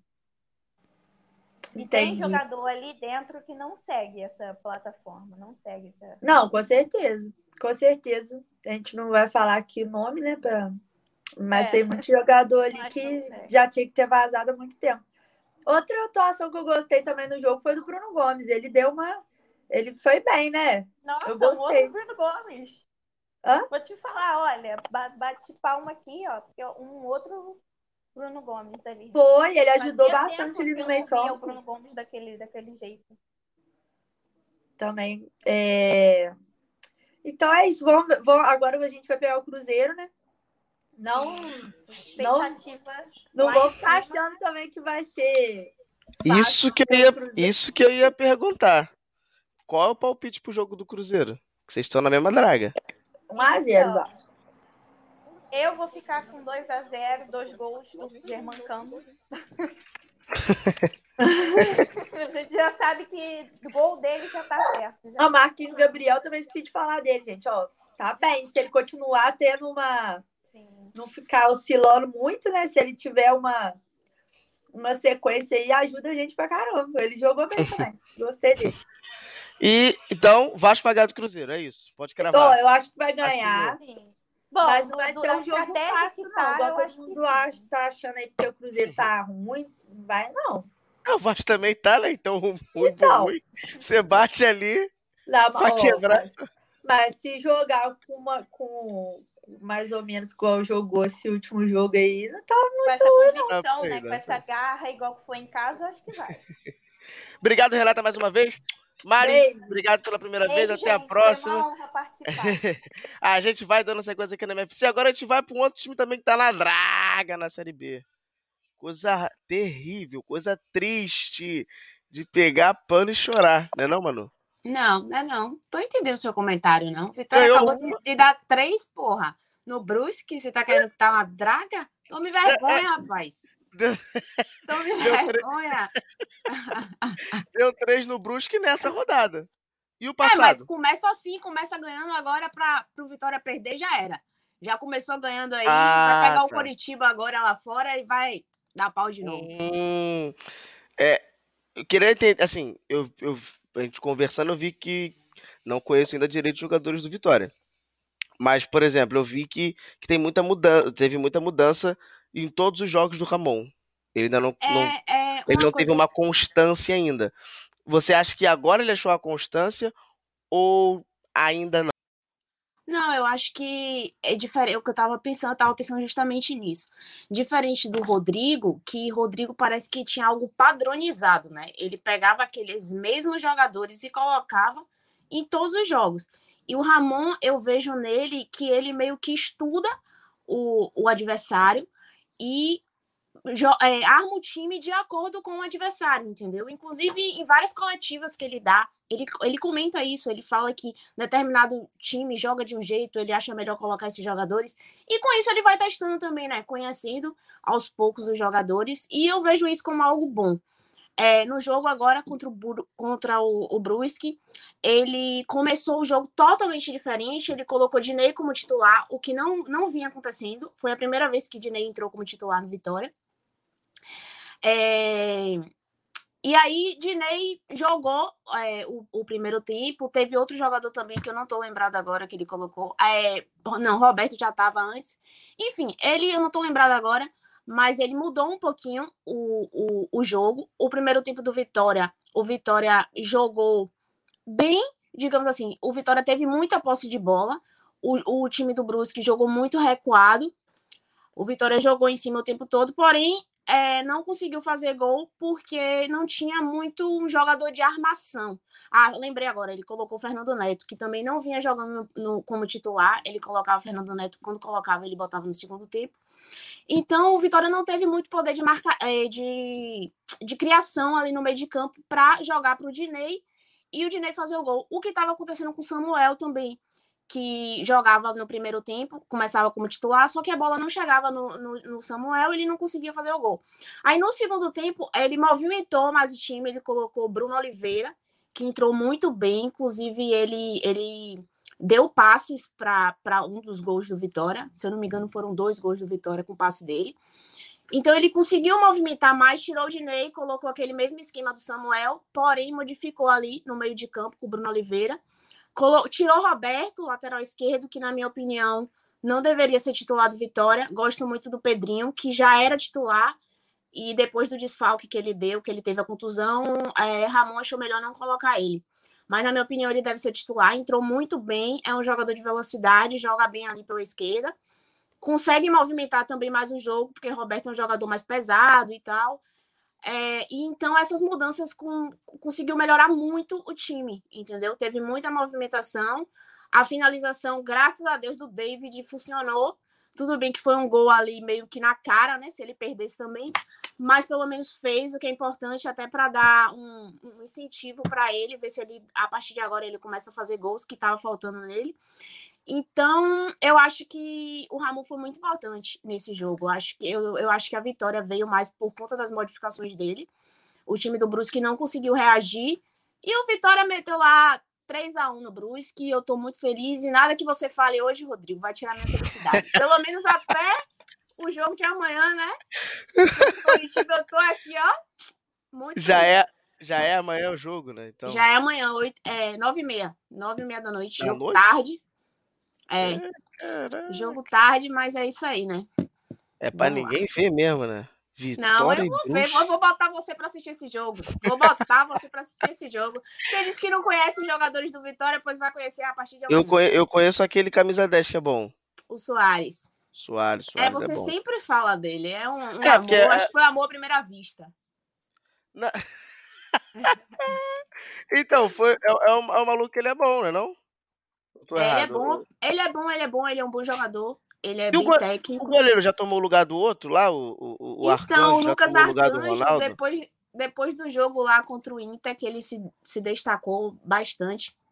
Ronaldo estava com lesão, estava contundido, não pôde jogar, mas o Ronaldo já está disponível e Ramon achou melhor deixar o, o Lucas. E ele fez uma boa partida contra o, contra o Brusque, jogou muito bem, fez defesas importantes e estamos aí, né? Vamos ver no que é que vai dar. E o que, que você prefere? Teu lado clubista, tipo, quero o Ronaldo de volta? Ou o, o lado o racional, que é o Lucas tá pegando bem, eu quero o Lucas continuando no gol? Então, cara, eu sou meio suspeita para falar, porque eu sou fã do Ronaldo, né? Eu sempre falo Uhum. dele, acho ele um jogador, um goleiro muito bom. É, ele já fez defesas milagrosas assim no Vitória, sempre agarrou muito bem. Só que ano passado, quando ele teve todo o, o processo dele lá de Covid, contusão, problema de contrato, Ronaldo fica ou não fica no Vitória, aquela coisa toda, ele acabou ficando muito tempo sem jogar. E quando ele voltou, ele não voltou mais como ele estava, entendeu? Ele, as defesas, ele tomou alguns gols que não digo que foram frangos, mas que eram defesas que talvez desse para para ele agarrar. E o Lucas, o Lucas tem evoluído muito, muito, muito. Eu confesso que no jogo contra o Inter, que ele, ele estreou, estreou entre aspas, ele, ele agarrou muito bem. Eu não estava segura antes do jogo.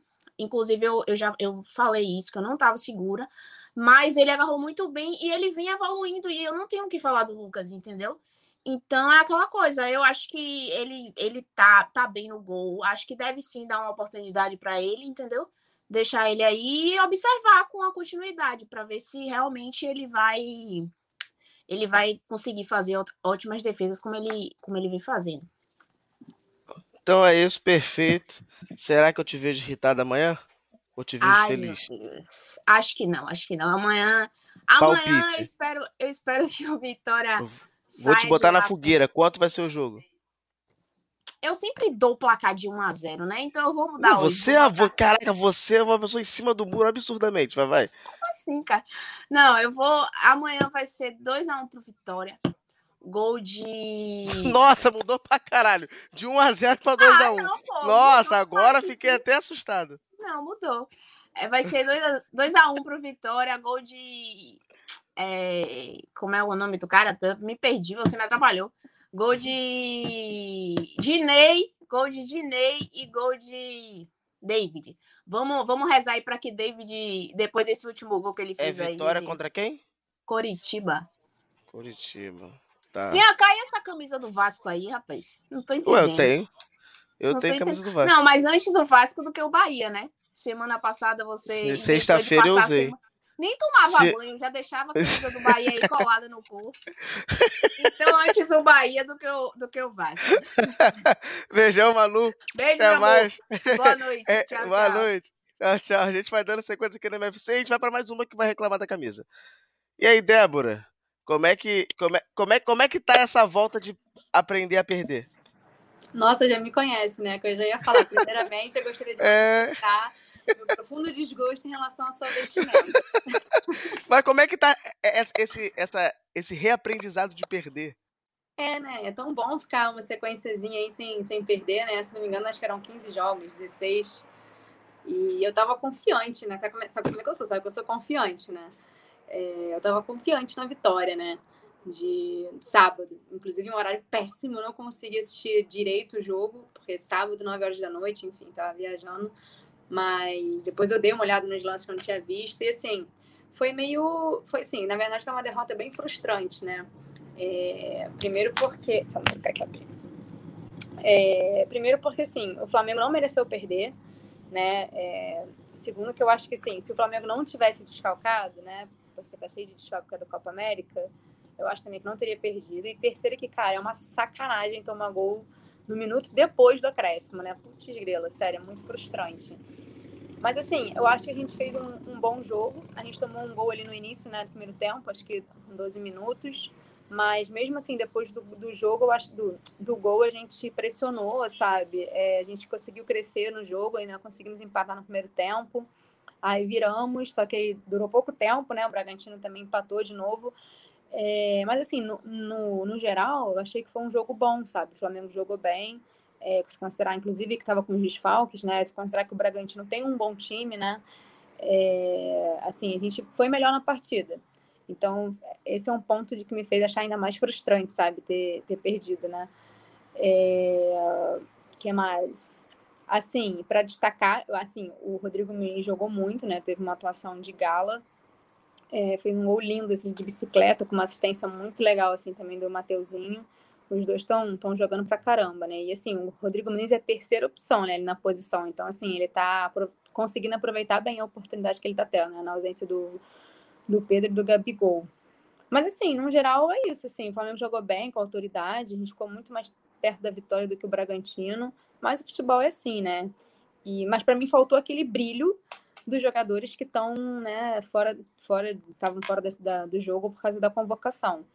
É, e assim, só uma observação: o Bragantino fez o gol um minuto depois do tempo do acréscimo, né? Eu queria só ver se fosse Flamengo, né? Iam falar, ah, Flamengo, CBF compra o jogo pro Flamengo, não sei o que, não sei o que lá. Mas só pra galera ver aí. Eu só espero que, sim, esses três pontos não façam falta, né? Depois aí no, no final do, do campeonato, né? Como fizeram no final do ano passado, que a gente fez a gente passar um sufoco, né? E, É, e eu- você, falou, Hum. você falou um negócio de convocação. Eu queria saber sua opinião sobre o Flamengo não liberar o Pedro para as Olimpíadas.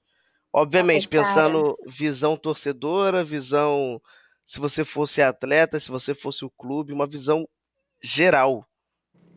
Então, eu, eu tenho sentimentos muito conflitantes sobre essa questão, porque eu entendo que, sim, é- não é uma oportunidade qualquer. Eu entendo que qualquer atleta, né, tipo, é, pensa em Olimpíada, é tipo um sonho para os atletas, né?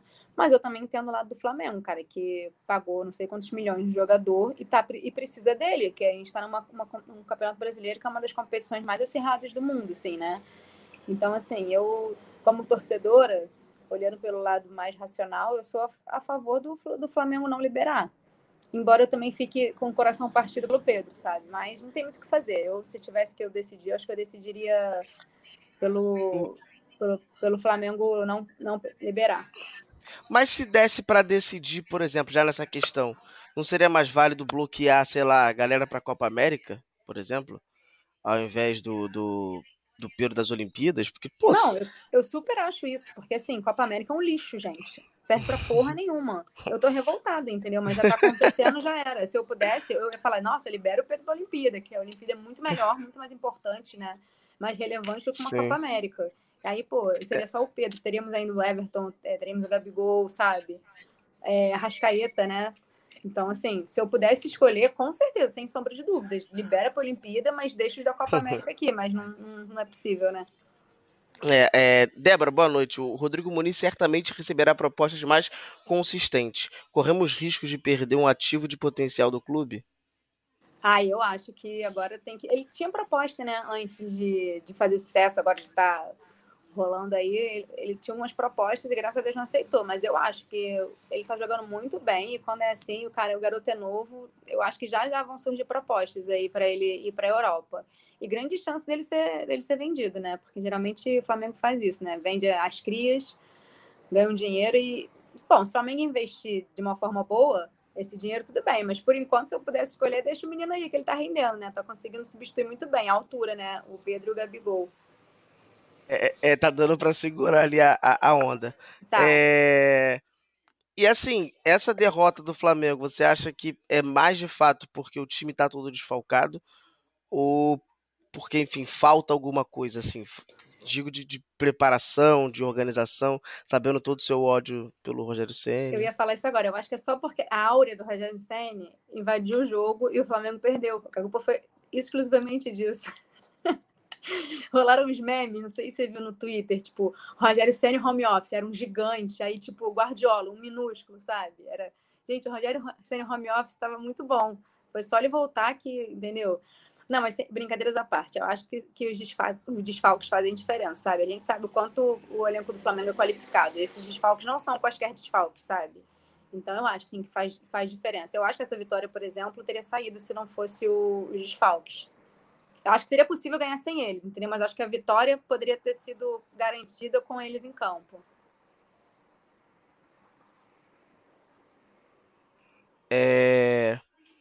E, e assim, a, a, minha última dúvida é: o Flamengo briga ainda por título? Claro. Óbvio, mas por que, que dúvida é essa, gente? Não, só, só, só, só estou perguntando. Não, eu, então, nada. com essa camisa aí, negócio de série B. eu, claro, isso aqui é de série A, filho. Ali, ó. Beijão, Débora. Até mais. Tchau, a gente beijo. vai dando sequência aqui no MFC. Agora a gente vai lá no Nordeste falar com, com a Raquel, que pela segunda vez vai aparecer aqui no MFC, hoje com participação especial. É... E aí, Raquel, tudo bom? Tudo certinho? Oi. Tudo ótimo. E tá meio travando sua internet, mas a gente vai tentando. Qualquer coisa, tá a bom. gente vê o que acontece. É, é, é, o, o Ceará tá quase aquela questão do, do que eu falei do Londrina. Quase uma regularidade. Não saber vencer. É, tá complicado. Mas eu confesso, Rodrigo, que esse jogo deixou um pouquinho animado, assim, porque o, o time jogou bem, é, teve boas oportunidades, infelizmente acabou não, enfim, sendo saindo com um empate. Mas gostaria de ressaltar aqui o golaço do, do Lima, né, que a gente hoje está chamando de Messi. Do Lima, que a gente chama de Limessi, golaço de falta, foi um gol muito bonito. E nesse último jogo contra o Inter, é, ficou aquele gostinho, a gente poderia ter saído com a vitória, mas eu acho que é um momento que, assim, muitos torcedores comentam, né, estão comentando que é como se o time estivesse ganhando novamente ali é, um ar, né, que estava apagado, e então eu acredito que a gente vai vai ter bons resultados aí pra, pela frente. É, e eu queria entender com você assim, Hum. dentro do que está acontecendo, o que, que você acha que tem que fazer para melhorar? Olha, é, algumas mudanças, assim, em algumas em alguns jogos eu acho que é interessante, dependendo do, do time que vai enfrentar, às vezes a situação do time tá, é de uma forma, está numa colocação diferente, ou está tendo mais jogos ainda de outras competições. Então, eu acho que fazer algumas mudanças é, é importante. Por exemplo, o pessoal, né, como eu falei na, na live anterior, estava pegando no pé do Vina. E o Vina, ele ficou é, no banco e entrou no finalzinho com pouco tempo, mas até que rendeu bem teve um lance, um, uma situação lá bacana, assim, foi legal. Muitos comentaram essa, essa entrada dele depois, né? É, então eu acho que fazer algumas mudanças é necessário, avaliar qual o jogador que nessa, nesse momento não está numa situação tão boa, e se for o caso, ir para o banco. E, e, e, analisar, né? Os próximos jogos, analisar para poder colocar em campo o melhor time, né? Um time que, que vá sair bem, enfim. E no decorrer do jogo, fazer, se for necessário, sim, alterações. É, no... o... Pode falar, pode pois falar, não. pode falar. Pergunto. Não, não.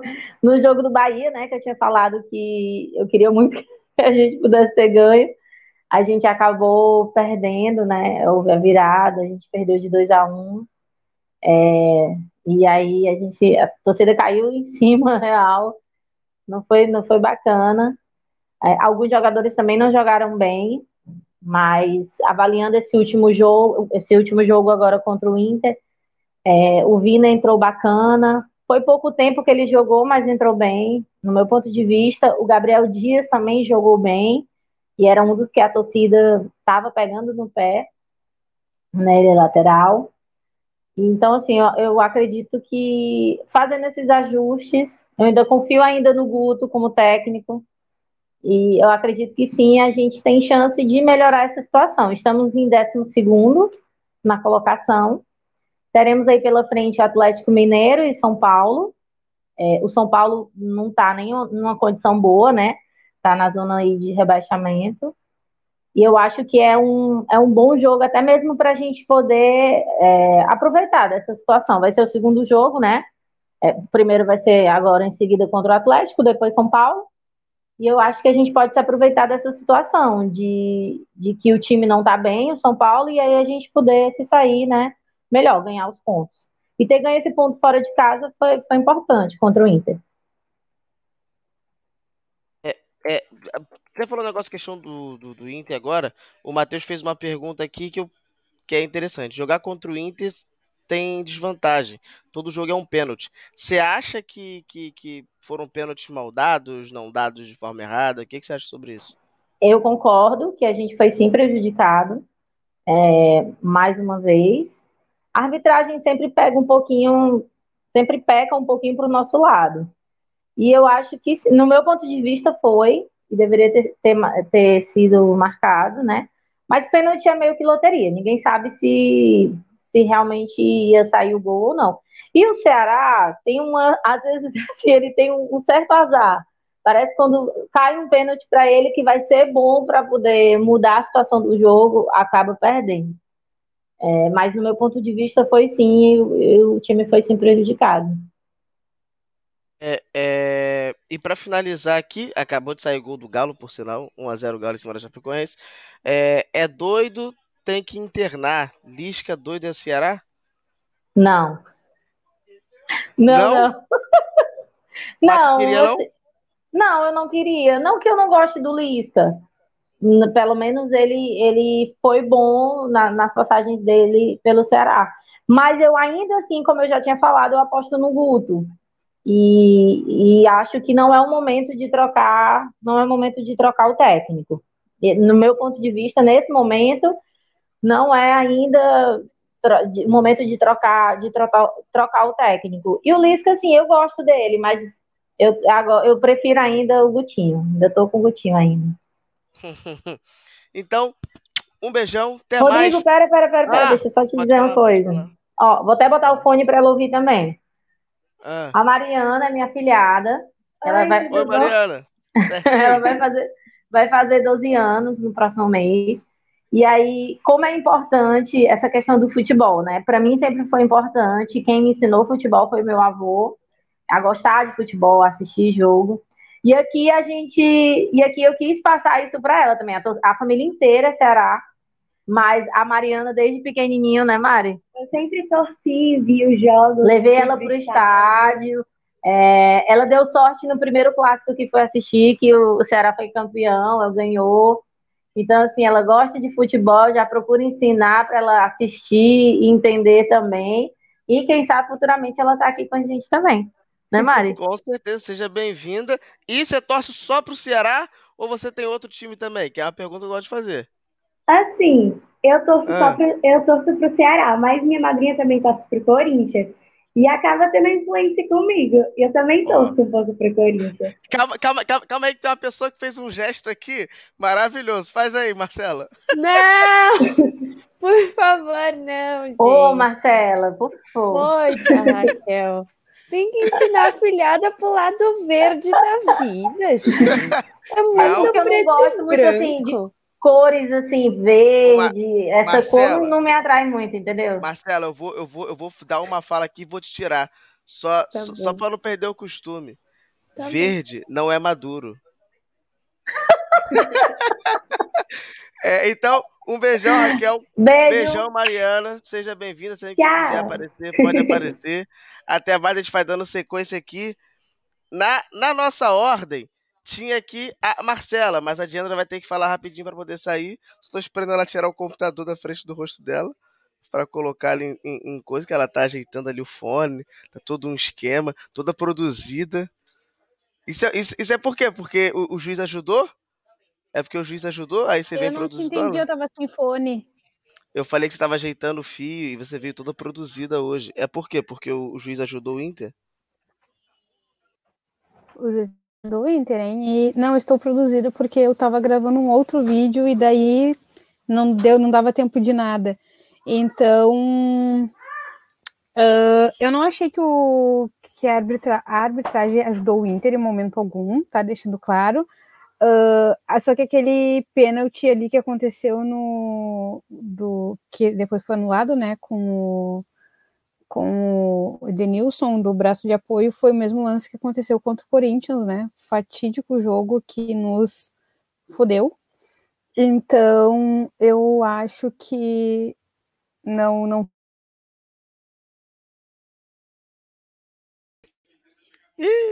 o do Deixa Sua internet está dando chabu.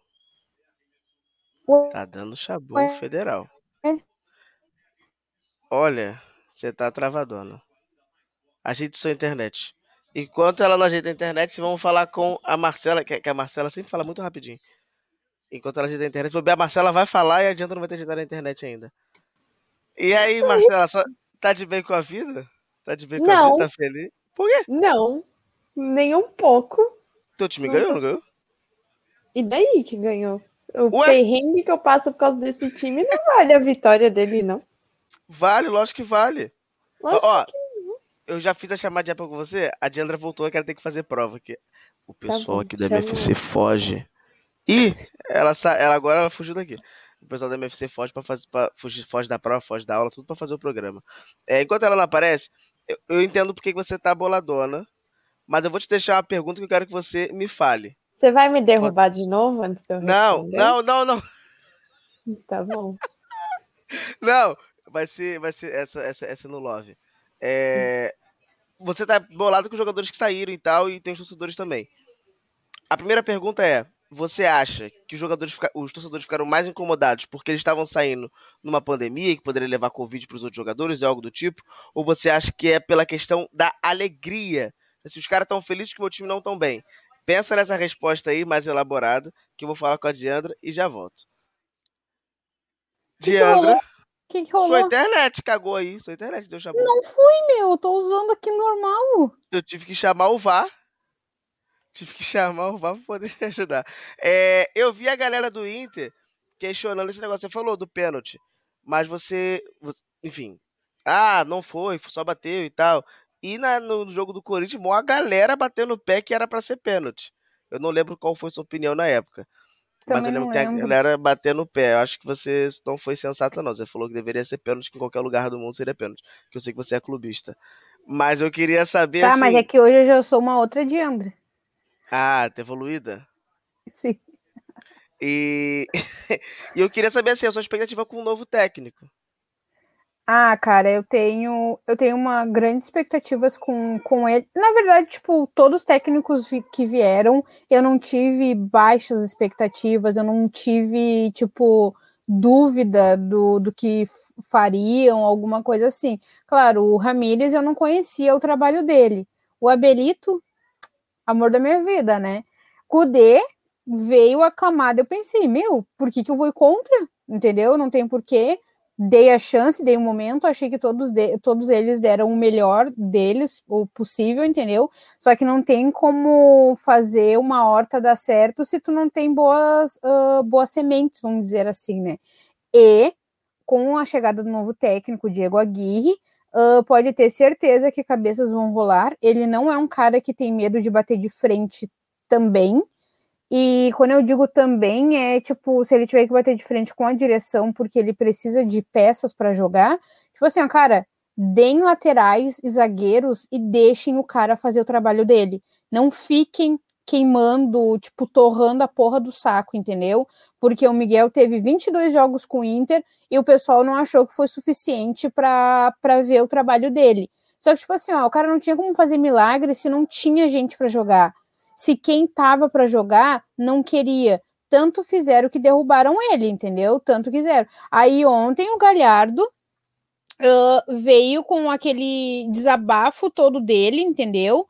Ah, tipo, horas me faz parecer que ele é dessa panelinha que derrubou o Ramires, e horas não, entendeu? Ontem ele assumiu a culpa e disse que ele também, não só ele é culpado, como todos que estavam ali em campo, mas, tipo, é uma coisa que todo mundo já tinha percebido e que eles não estavam querendo assumir. Então, ele veio ontem a, a, a público, né, ali dar a cara a tapa na entrevista pó- ah, pós-troca de tempo. Então, eu acho que o Diego Aguirre vindo, ele é o tipo de treinador que ele faz ah, rodízio, entendeu? Pode vir treinador que. Treinador não, desculpa, pode vir ahn, empresário que for, se ele quiser, se ele gostar do cara jogando, ele vai manter o cara. Caso contrário, ele não vai manter, entendeu? E ele não tem medo de deixar isso claro, sabe? Eu, eu, da última passagem dele no Inter, ele teve boa, teve uma boa passagem, entendeu? Ele é jogador do Inter também. Como eu sempre falo, o Inter e seus gringos, né? Seja na parte técnica ou jogando. Ah, veio também o Paixão, né? ah, que foi uma coisa que num nenhum momento foi, tipo, ah, surgiu na mídia que, que tipo, ah, ai, talvez venha alguém. Não, simplesmente o Inter soltou, ó, tipo, que o Paulo Paixão, e o Paulo Paixão, ele é da, da trupe 2006, entendeu? Então, uma coisa que eu tenho que, eu tenho comigo que, tipo, vai dar bom, sabe? E porque, igual eu falo, o Inter trouxe um técnico, esse técnico vai vir com a equipe técnica dele, mas o clube precisa de uma equipe técnica do clube, fixa, permanente, entendeu? Porque, tipo assim, ó, de cada um que chega, vem, tipo, faz coisas diferentes com os caras, entendeu? E tendo uma do clube, o- eles vão saber passar para eles o que que, o, o que que já é tratado, o que que não é, o que que faz o que que não faz, entendeu? Falando do jogo de ontem, uma bosta. Uma bosta, tá? Uma bosta, uma bosta, uma bosta. O Inter, como sempre, marcou, baixou todas as suas linhas e tomou-lhe no rabo, entendeu? Foi um gol feio? Não foi um gol feio, entendeu?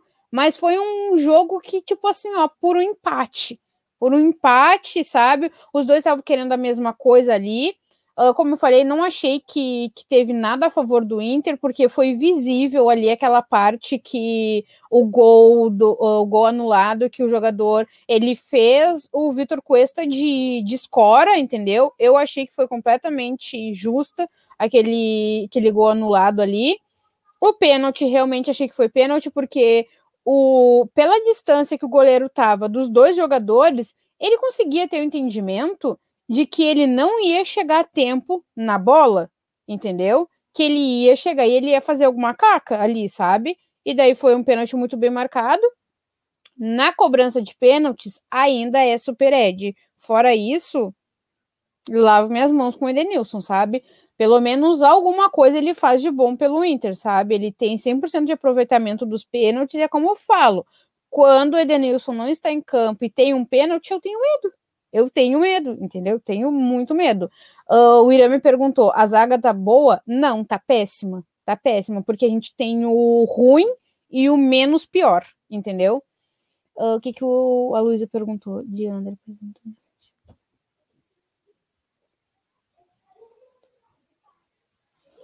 Olha, eu espero que com a chegada do, do Aguirre, né, uh, muita coisa vai mudar, sabe? Acho que a gente ainda está no início do campeonato, tem muita coisa para acontecer, né? O Bragantino é o, é o líder, ano passado o Vasco foi o líder e infelizmente foi rebaixado, né? Não, e não, não tô falando zoando os vascaínos e o clube, alguma coisa assim, porque não é uma coisa que eu gosto que faça comigo mas eu tô dando uma comparação, né? Então, tipo, muita coisa pode mudar. Eu acho que certo que é certo que o, que o Aguirre, os, os que não estiverem jogando, ele vai dispensar, quem não estiver rendendo vai andar, entendeu? E ele vai querer trazer gente para jogar e vai ter maluco, uh, olha, reaprendendo a jogar futebol, entendeu? Vai ter gente reaprendendo a jogar futebol, vai ter gente dando o seu melhor, porque quem tá no meio do futebol aí sabe como que é ele o jogo dele, entendeu? Tipo o esquema dele. E como ele falou, ele precisa de peça para jogar e vai vai fazer de tudo. Não, o Guerreiro não foi embora. Este filho da mãe, ele vai passar por uma nova cirurgia e vai ficar mais não sei quanto tempo fora, vai permanecer fora. Ou seja, ele vai acabar o contrato do Inter um, em licença médica. Uh, agora ele vai fazer, ele fez cirurgia no direito, no direito, se eu não me engano. Eu não lembro se é no mesmo joelho ou é no outro joelho que ele vai fazer. Ele é, como eu disse, né, o emprego dos meus sonhos, do Guerreiro, Danilo, e assim vai, né? Ganham pencas para não jogar nada. E o Guerreiro tá conseguindo sair por cima da carne seca, né? De tudo que ele fez, aquela, aquela fesqueira. É, e o Inter esse ano briga por? Um brasileirão. Não. Mas briga pelo título? No momento, não. No momento, briga para ficar ali na, na, no, no G alguma coisa. Mas por título ainda não. Caralho, eu queria ter esse teu otimismo, sério mesmo. Se eu tivesse esse teu otimismo, eu tava bem pra caramba. O Engraçado que ninguém tá falando que o Grêmio é, é lanterna, não tem nenhuma não, vitória, tá, não tem porra nenhuma, falou, né? A gente falou, a gente falou, a gente falou. Mas então por que, que eu não posso ter otimismo? Teu time, cadê teu Ué? time mesmo? Eu, hein? Eu, hein? Gente, que grossa! Mas é, cara, eu tô falando, por título ainda não brigamos. A gente não sabe o que, que pode mudar até lá, mas a gente beira ali um Z, um Z não, um G, G, G alguma coisa, porque o Z eu deixo com o Grêmio, né? Mas se depender dos quatro times gaúchos que estão na, na Série A, o ano que vem não tem ninguém, se continuar do jeito que tá. Daí fecha as portas, vamos, vamos vender miçanga na praia. Ano que vem, todos os gaúchos na Série B? Fechou? Ipiranga Não. subindo. Aí, ó, cai Juventude, Grêmio, Inter. Com, com Ipiranga do Rio Grande do Sul, não. Falei besteira. É? É? Olha! Caraca, um gauchão na Série B. Não é ah, o Grêmio, o, o Grêmio todo ano, mas qual foi a parte da qual colocação da tabela, o Irã, que o Grêmio ficou ano passado tão bom que é assim, ficou onde? De vice, terceiro colocado? Não, mas né? Tem, então menos. Tem um menos. porém, ó, tem um porém. Qual, por, qual porém? Vai, Rodrigo, time, me diz. O time não sabe ganhar a Série B. E? Série, ganha a Série B e daí, além de subir pra Série E, ganha mais o quê? Porra um título, nenhuma. dinheiro. Porra nenhuma. Mas vice também ganha. Não ganha mas... a mesma caralhada, mas ganha então, dinheiro. Então, mas ganha, ganha dinheirinho. Então... Mas, mas o que, que você, você acha que com o novo técnico vai dar uma melhorada ou vai, tipo assim... Eu, acredito, eu, é acredito que, eu acredito que, que vai, dar uma, vai dar uma melhorada. Eu não sei se tu, tu lembra, assim, do, quando ele passou no Inter 2015. Ele é deu uma boa... É, ele deu uma boa mexida no Inter. Quando ele veio pro Inter, o Inter não tava numa fase craquenta como tá agora, mas não, mas estava numa fase, numa fase ruim, né? E ele deu uma boa mexida E eu não lembro, eu acho que ele saiu por. Acabou o contrato e ele tinha proposta, alguma coisa assim. Eu não lembro exatamente uhum. por que foi que ele saiu, mas ele deixou o Inter, tipo, nós ganhávamos granais, nós ganhamos uh, campeonato gaúcho, fomos vice de, uh, de, uma outra competição que eu não, não, não vou falar porque eu não me recordo exatamente, sabe? E ele é como eu falei, ele é um técnico que ele coloca para jogar aquele que, que ele sente que tem potencial e tem vontade. Será que ele desmancha a panelinha, não? Sim, sim. Exatamente é. por isso que, que falam, ah, o, o Aguirre faz rodízio. Porque ele faz o rodízio até, tipo, ele mostrar pro cara que ele vai que o cara vai jogar quando ele quer. Se ele quiser, entendeu? Quem não quiser, pega seus paninhos de bunda e. O Tyson o... tá bem, mas vai é ficar é um mês distante. Isso que eu ia perguntar, que o Ira falou Tyson tá bem, eu vi que a galera tava dizendo que tava tendo pena do Tyson. Que o Tyson Sim. era tipo um carro lindo, destruído, uma casa destruída, era tipo isso. Isso, tipo uma Hilux numa é. casa que é uma cabana. É. Uh, sim, é, é, uma, é uma lesão não tão preocupante assim, mas ele vai ficar, a gente vai ficar um mês fora uh, com ele fora. E eu já, já percebi, tipo, falta de velocidade no time ontem sem ele, entendeu? Porque, tipo, ele mudou o, o tipo de jogo dele, né? Igual eu falei pro, com, eu comentei com um amigo. Eu, claro, óbvio que eu esperava mais do Tyson, mas agora eu consegui entender que eu não acompanhava ele no Shakhtar Donetsk, né? Uh, que ele mudou o tipo de jogo dele, entendeu? Não há comparando, mas tipo o Rodinei, ele sempre diz que ele prefere uh, participar da jogada e tacar para outro marcar, tipo, do que ele finalizar, entendeu? Já o Tyson é um jogador de mais velocidade, entendeu? que se sai ali pela, pela lateral ou, ou pelo meio e toca, entendeu? Mas, tipo, quem é que consegue. Só que o problema é que ele demora muito, ele tá demorando muito para passar lá na frente, entendeu? Então acaba atrasando a jogada pro, pro Yuri Alberto ou pro Galhardo, que esteja lá na frente. Uhum. Mas eu acho que, que sem ele já estão já sentindo. Beijão de André, até mais. Boa prova. Obrigada. Até mais. A gente vai dando sequência e finalizando o MFC. A gente até a mesa redonda, mas a gente vai fazer umas pequenas mudanças. Sexta-feira a gente vem com uma novidadezinha aí gravada, pré-gravada. Marcela, Oi. e aí? Por que, que os caras ficaram putos? Porque assim, é, faz mais ou menos uma semana o Palmeiras teve três baixas de três funcionários que faleceram por Covid dois no mesmo dia. E assim, é, essa semana também a gente bateu 500 mil mortes, né? E não é um número pequeno nem nada disso. Aí você perde três caras e dois deles, assim, são do dia a dia do clube. Um é o segurança, que acompanha eles em todos os jogos, e o outro é o podólogo. Você perde, tipo, o cara que cuida de você, que tá lá com você o tempo todo, e aí você simplesmente tá com foda-se, tipo, e vai para uma balada clandestina e dane-se que você tá de folga. E mesmo assim, eu acho que foi uma bigode. O amor da minha vida. É, você não foi um jogo bonito contra o Juventude para falar, ah, mereço a folga, e mesmo que fosse, você está numa pandemia, você não vai para uma festa clandestina. E muito menos, assim, teu colega acabou de ser punido 30% de salário, acabou de estar tá fora, sei lá quanto tempo até o departamento do futebol resolver que ele vai voltar. Você toma já um cascudo do mundo inteiro, quase faz a gente perder o jogo contra o América, e aí você vai para uma balada clandestina de novo porra, tá pedindo, né? Aí fiquei possessa, mas assim, eu acho que num contexto Quem é esse que você tá falando? O primeiro foi o Lucas Lima, que não tá jogando porra nenhuma desde Não foi tudo no mesmo dia, não? Não, o Lucas Lima foi na quinta-feira, ele tava de folga, a gente jogou contra o Juventude, ganhamos contra o Juventude. Uhum. Aí eles ganharam folga na quinta. Eles tinham que treino sexta, 11 horas da manhã. Quinta de madrugada ele tava na balada. muito legal da parte dele, né? Muito, Porque ele. muito, Não, e ele é muito muito, né? compromissado, muito Agre- atleta. Não, e ele agrega muito ao time, né? Porque ele é um Batendo ótimo. pênalti, então? Pô, Não, batendo pênalti, o cara é maravilhoso. Ele merece um milhão que ele ganha por mês e 15 mil toda vez que ele beija o campo. Mas você, mas você acha que que essa que de fato essa, essa esse perrengue, né, esses percalços que os jogadores tiveram com, com os caras na balada, é por isso mesmo ou se é por raiva, tipo assim, o time tá mal e você Não, eu, eu- uma coisa que eu critico muito do que aconteceu é que assim, não foi a primeira e não vai ser a última vez.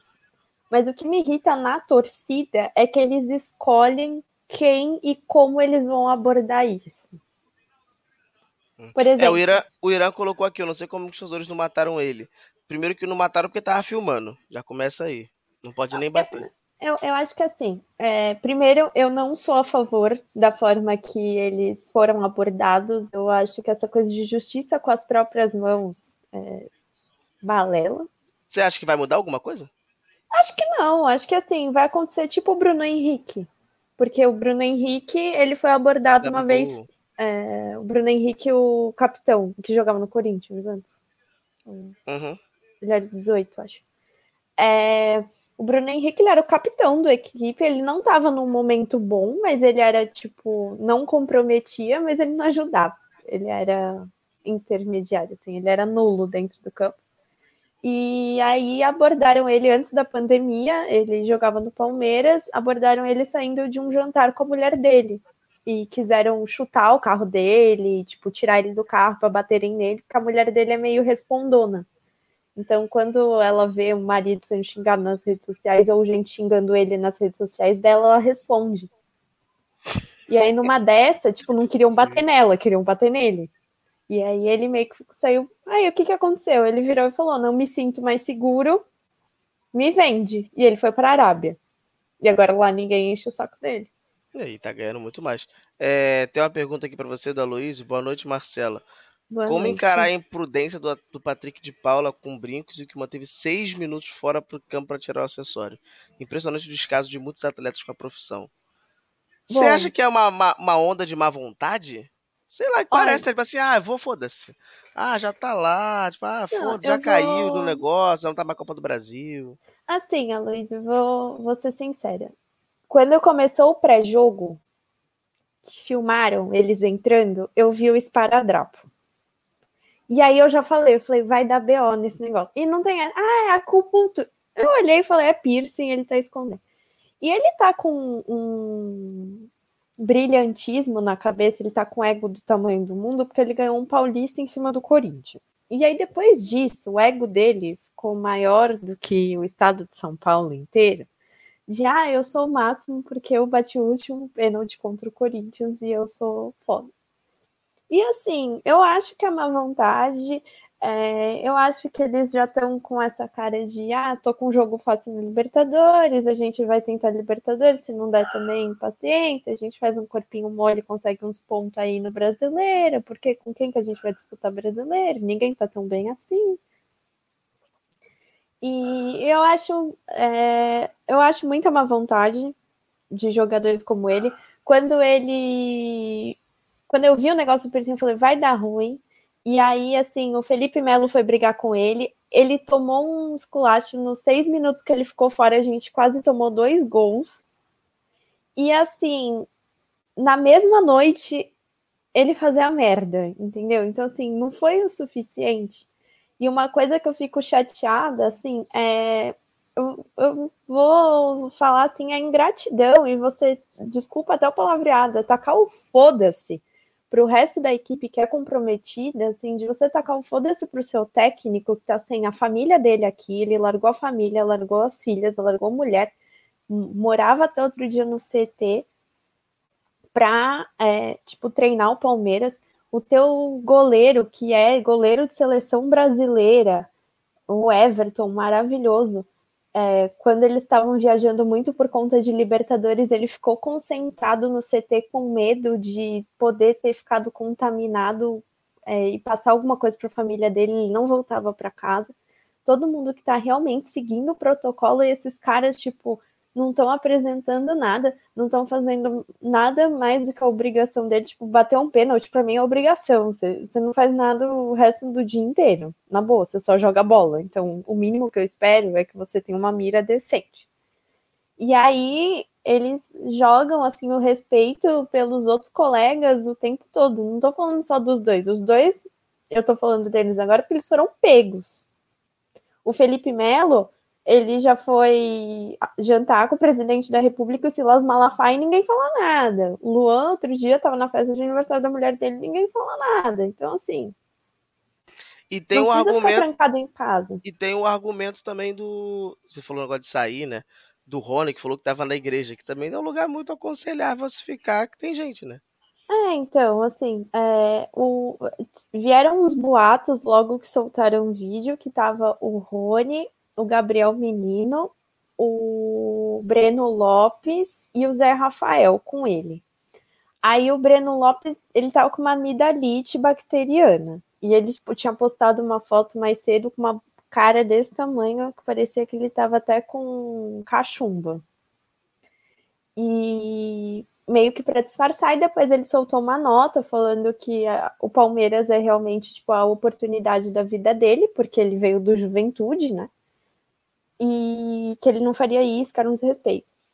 É, o Zé Rafael acho que não falou nada, pelo menos não vi, e o Rony falou que estava na igreja. Eu não sou ninguém para julgar como você pratica ou não a sua religião, né? Cada um pratica de uma forma, também não acho certo. É, você aglomerar numa igreja, eu acho que quem tem fé, tem fé em qualquer lugar, mas não julgo quem vai na igreja. E assim, é, é o que a K, um beijo, K, saudade, é, O- falou. o- Não aprendeu com o BO do coleguinha há menos de uma semana. O Ramiro. Ah, você falou que não julga, eu julgo por você. Gente, estou julgando. É, o Ramires saiu do Palmeiras por causa de pressão. É, ele tinha o salário mais caro do elenco, até mais do que o do Lucas Lima. O Lucas Lima ganhou um milhão, o Ramires ganhava 1.200. Aí ele foi pego dentro da balada, numa story. E foi bem na época que o Palmeiras pegou, tipo, 19 é, contaminados por Covid. Aí falaram que a culpa era toda do Ramires, que ele passou para todo mundo. E assim, ele já não estava jogando bem, a torcida estava pegando, aí fo- disseram que foi um comum acordo, porque o Palmeiras também se sentiu é, pressionado, foi na, no pico da segunda onda, né? E aí ele tinha mais acho que três anos de contrato, ninguém mais aguentava ele. E ele não precisava mais do dinheiro. Então, É, e para resolver esse problema, esse BO todo, o que, que tem que ser feito? não dá pra. Eu queria era trancar todo mundo dentro daquele CT, né? Tipo, Não vai. falar, não sai. Só que eu acho que assim, o Palmeiras tá fazendo o que pode. Eu acho que assim, e não é só um salário que tem que descontar, tem que descontar uns seis meses do salário do cara e tem que. E o que, que é, desculpa, o que, que é 30% no salário de um cara que ganha um milhão? Nada, né? Então, assim, é, acho que tem que treinar em separado, sim, que nem estão fazendo, até a boa vontade do departamento de futebol. Só que, por exemplo, o Lucas Lima, pro lugar dele, tem hoje dois jogadores que jogam muito melhor do que ele, que é o Scarpa e o Veiga. Então, tanto faz, tanto fez. Se ele tá no campo, foda-se. Agora, por exemplo, o PK, o nosso próximo jogo é contra o Red Bull ter que jogar com Felipe Melo ou Zé Rafael como volantes contra um Raul ou um Lucas Evangelista, eu quero me dar um tiro, né? Cara, acho muito maneiro isso que vocês aí de São Paulo, vocês falam Red Bull. Aqui a gente só fala Bragantino. É Red Bull, Nunca- é Red gente- Bull Bragantino. Aqui a gente nunca fala isso. Nunca. Mas, é, voltando à questão do assunto, é, é, o, é, o Irã perguntou aqui, Marcelo, o Palmeiras não tem poucas jogadas para um time tão caro. Que isso, Marcela falou palavrão. É, ela fala palavrão. É, gente, vocês falam que eu sou calma, que eu sou, que eu era filha de quem? Do Caio Ribeiro, né? É. E, irmã da Ju. Então, hoje vocês me viram revoltada, né? É, é, é, o menino estava no interior com a família e ele também tem até um caso que a mãe dele teve Covid e foi grave o negócio, então ele também estava seguindo o protocolo. Ele comprou uma casa no interior. A Cá lembrou bem. Mas sobre as jogadas do, do, do time, eu acho que assim é, acomodou algumas acomodaram algumas coisas e isso me incomoda, mas ao mesmo tempo acho que tem uma galera lá na frente que não tá não tá se ajudando nem um pouco, nem um pouco mesmo. Eles não querem jogar. Eu não vejo mais vontade no Luiz Adriano jogando. Eu acho que o William, William merece todos os panos do mundo, porque para mim ele joga muito mais do que o Luiz. E assim, é, se você não tem um cara que realmente decida, um cara que realmente está com vontade e peças que realmente encaixem, ou o cara não tá num, Vou parafrasear o rival, tá? É, eu não tô sempre em alta porque nem, nem avião toda hora tá no céu. Filósofo Marinho esse final de semana, falando sobre a fase dele. Acho que assim, todo mundo pode ter uma, um momento ruim ou bom, mas parece que o ataque do Palmeiras inteiro tá ruim, e aí o meio de campo que tem que resolver, tipo, escapa. E o Rony não sabe jogar brasileiro, que o Rony é copeiro. Então. É, e o Palmeiras briga por quê esse ano? Olha, eu não posso falar muito. Começo de campeonato brasileiro tem muita coisa. Eu acho que vai correr pelo G. Vou chutar G4, porque né, todo ano cria uma vaga nova naquele negócio. É G4, é G6 que vira G8 até É G8, G6 que G9, vira sei lá. G8. É, a gente abriu um monte de vaga para todo mundo ano passado. Saiu distribuindo esse ano, tem que, dar- tem que ganhar uma vaguinha pra vocês, né? É, então, é troca de favores. né? Exatamente. Não, É, mas é, a gente vai ganhar nossa vaga por conta. um título? É, pode ser por título. Para quebrar um pouco. Eu tô com saudade de ganhar título em ano ímpar. Já faz seis anos que eu não ganho. Tá com saudade de título, né? Que as Eu últimas. já não grito, eu não grito é campeão já há, há três meses. Tiveram três oportunidades. É que a gente precisa, é, como que fala, diversificar um pouco, Ah, senão o futebol fica muito chato. que bela desculpa de. de... eu Não, eu não queria. Eu queria? Não, jamais. Não, mas Paulista, posso ser sincero? O negócio é o seguinte: Ah. a gente não queria jogar realmente. Só que quando chegou na final, porra, tinha que jogar pelo menos a final, né? Já que deixaram a gente chegar na final, joga a final. Aí eles quiseram não jogar a final. E o mérito todo do São Paulo de ter ganho a final, eles mereceram a final. Então, É, para finalizar aqui, eu só Hum. vou dizer assim que tem um negócio que eu vou fazer uma, como é que fala, uma se denúncia. você falar de novo que verde não é maduro, eu vou responder com verde é a cor da inveja. Tanto que teve a polêmica da chuteira do Jô, que foi multado porque tá a dis- a discussão lá do vestido de novo, da chuteira ser verde ou azul. Então, realmente, verde é a cor da inveja e não a cor de coisa não madura. Não, não é isso não. Eu vou fazer uma denúncia com a sua pessoa, porque eu, ó, eu fiz? ó, Palmeiras Não. agora joga, Palmeiras joga agora quarta-feira, então só posso Com falar com você, é, só posso falar com você terça, quinta, sexta e sábado, porque domingo já Tem tem, Bahia. já tem o Tem Bahia. Aí falo segunda, terça e quarta não falo. Tem Quinta, Inter. sexta, sábado, domingo que tem esporte não falo. Aí você vai seguir, você vai seguir assim essa nossa relação de trabalho. Só eu entender. Não sei. Hoje eu brinquei de ser mãe de Ná também, né? E acertou. E acertou. Eu Acertou. quero ganhar na loteria, que nem eu acerto pros meus amigos ganharem em sorteio. Ué, mas o, o Mas, importante ó. é que a pouco chega pra você. Ó, vamos pensar assim.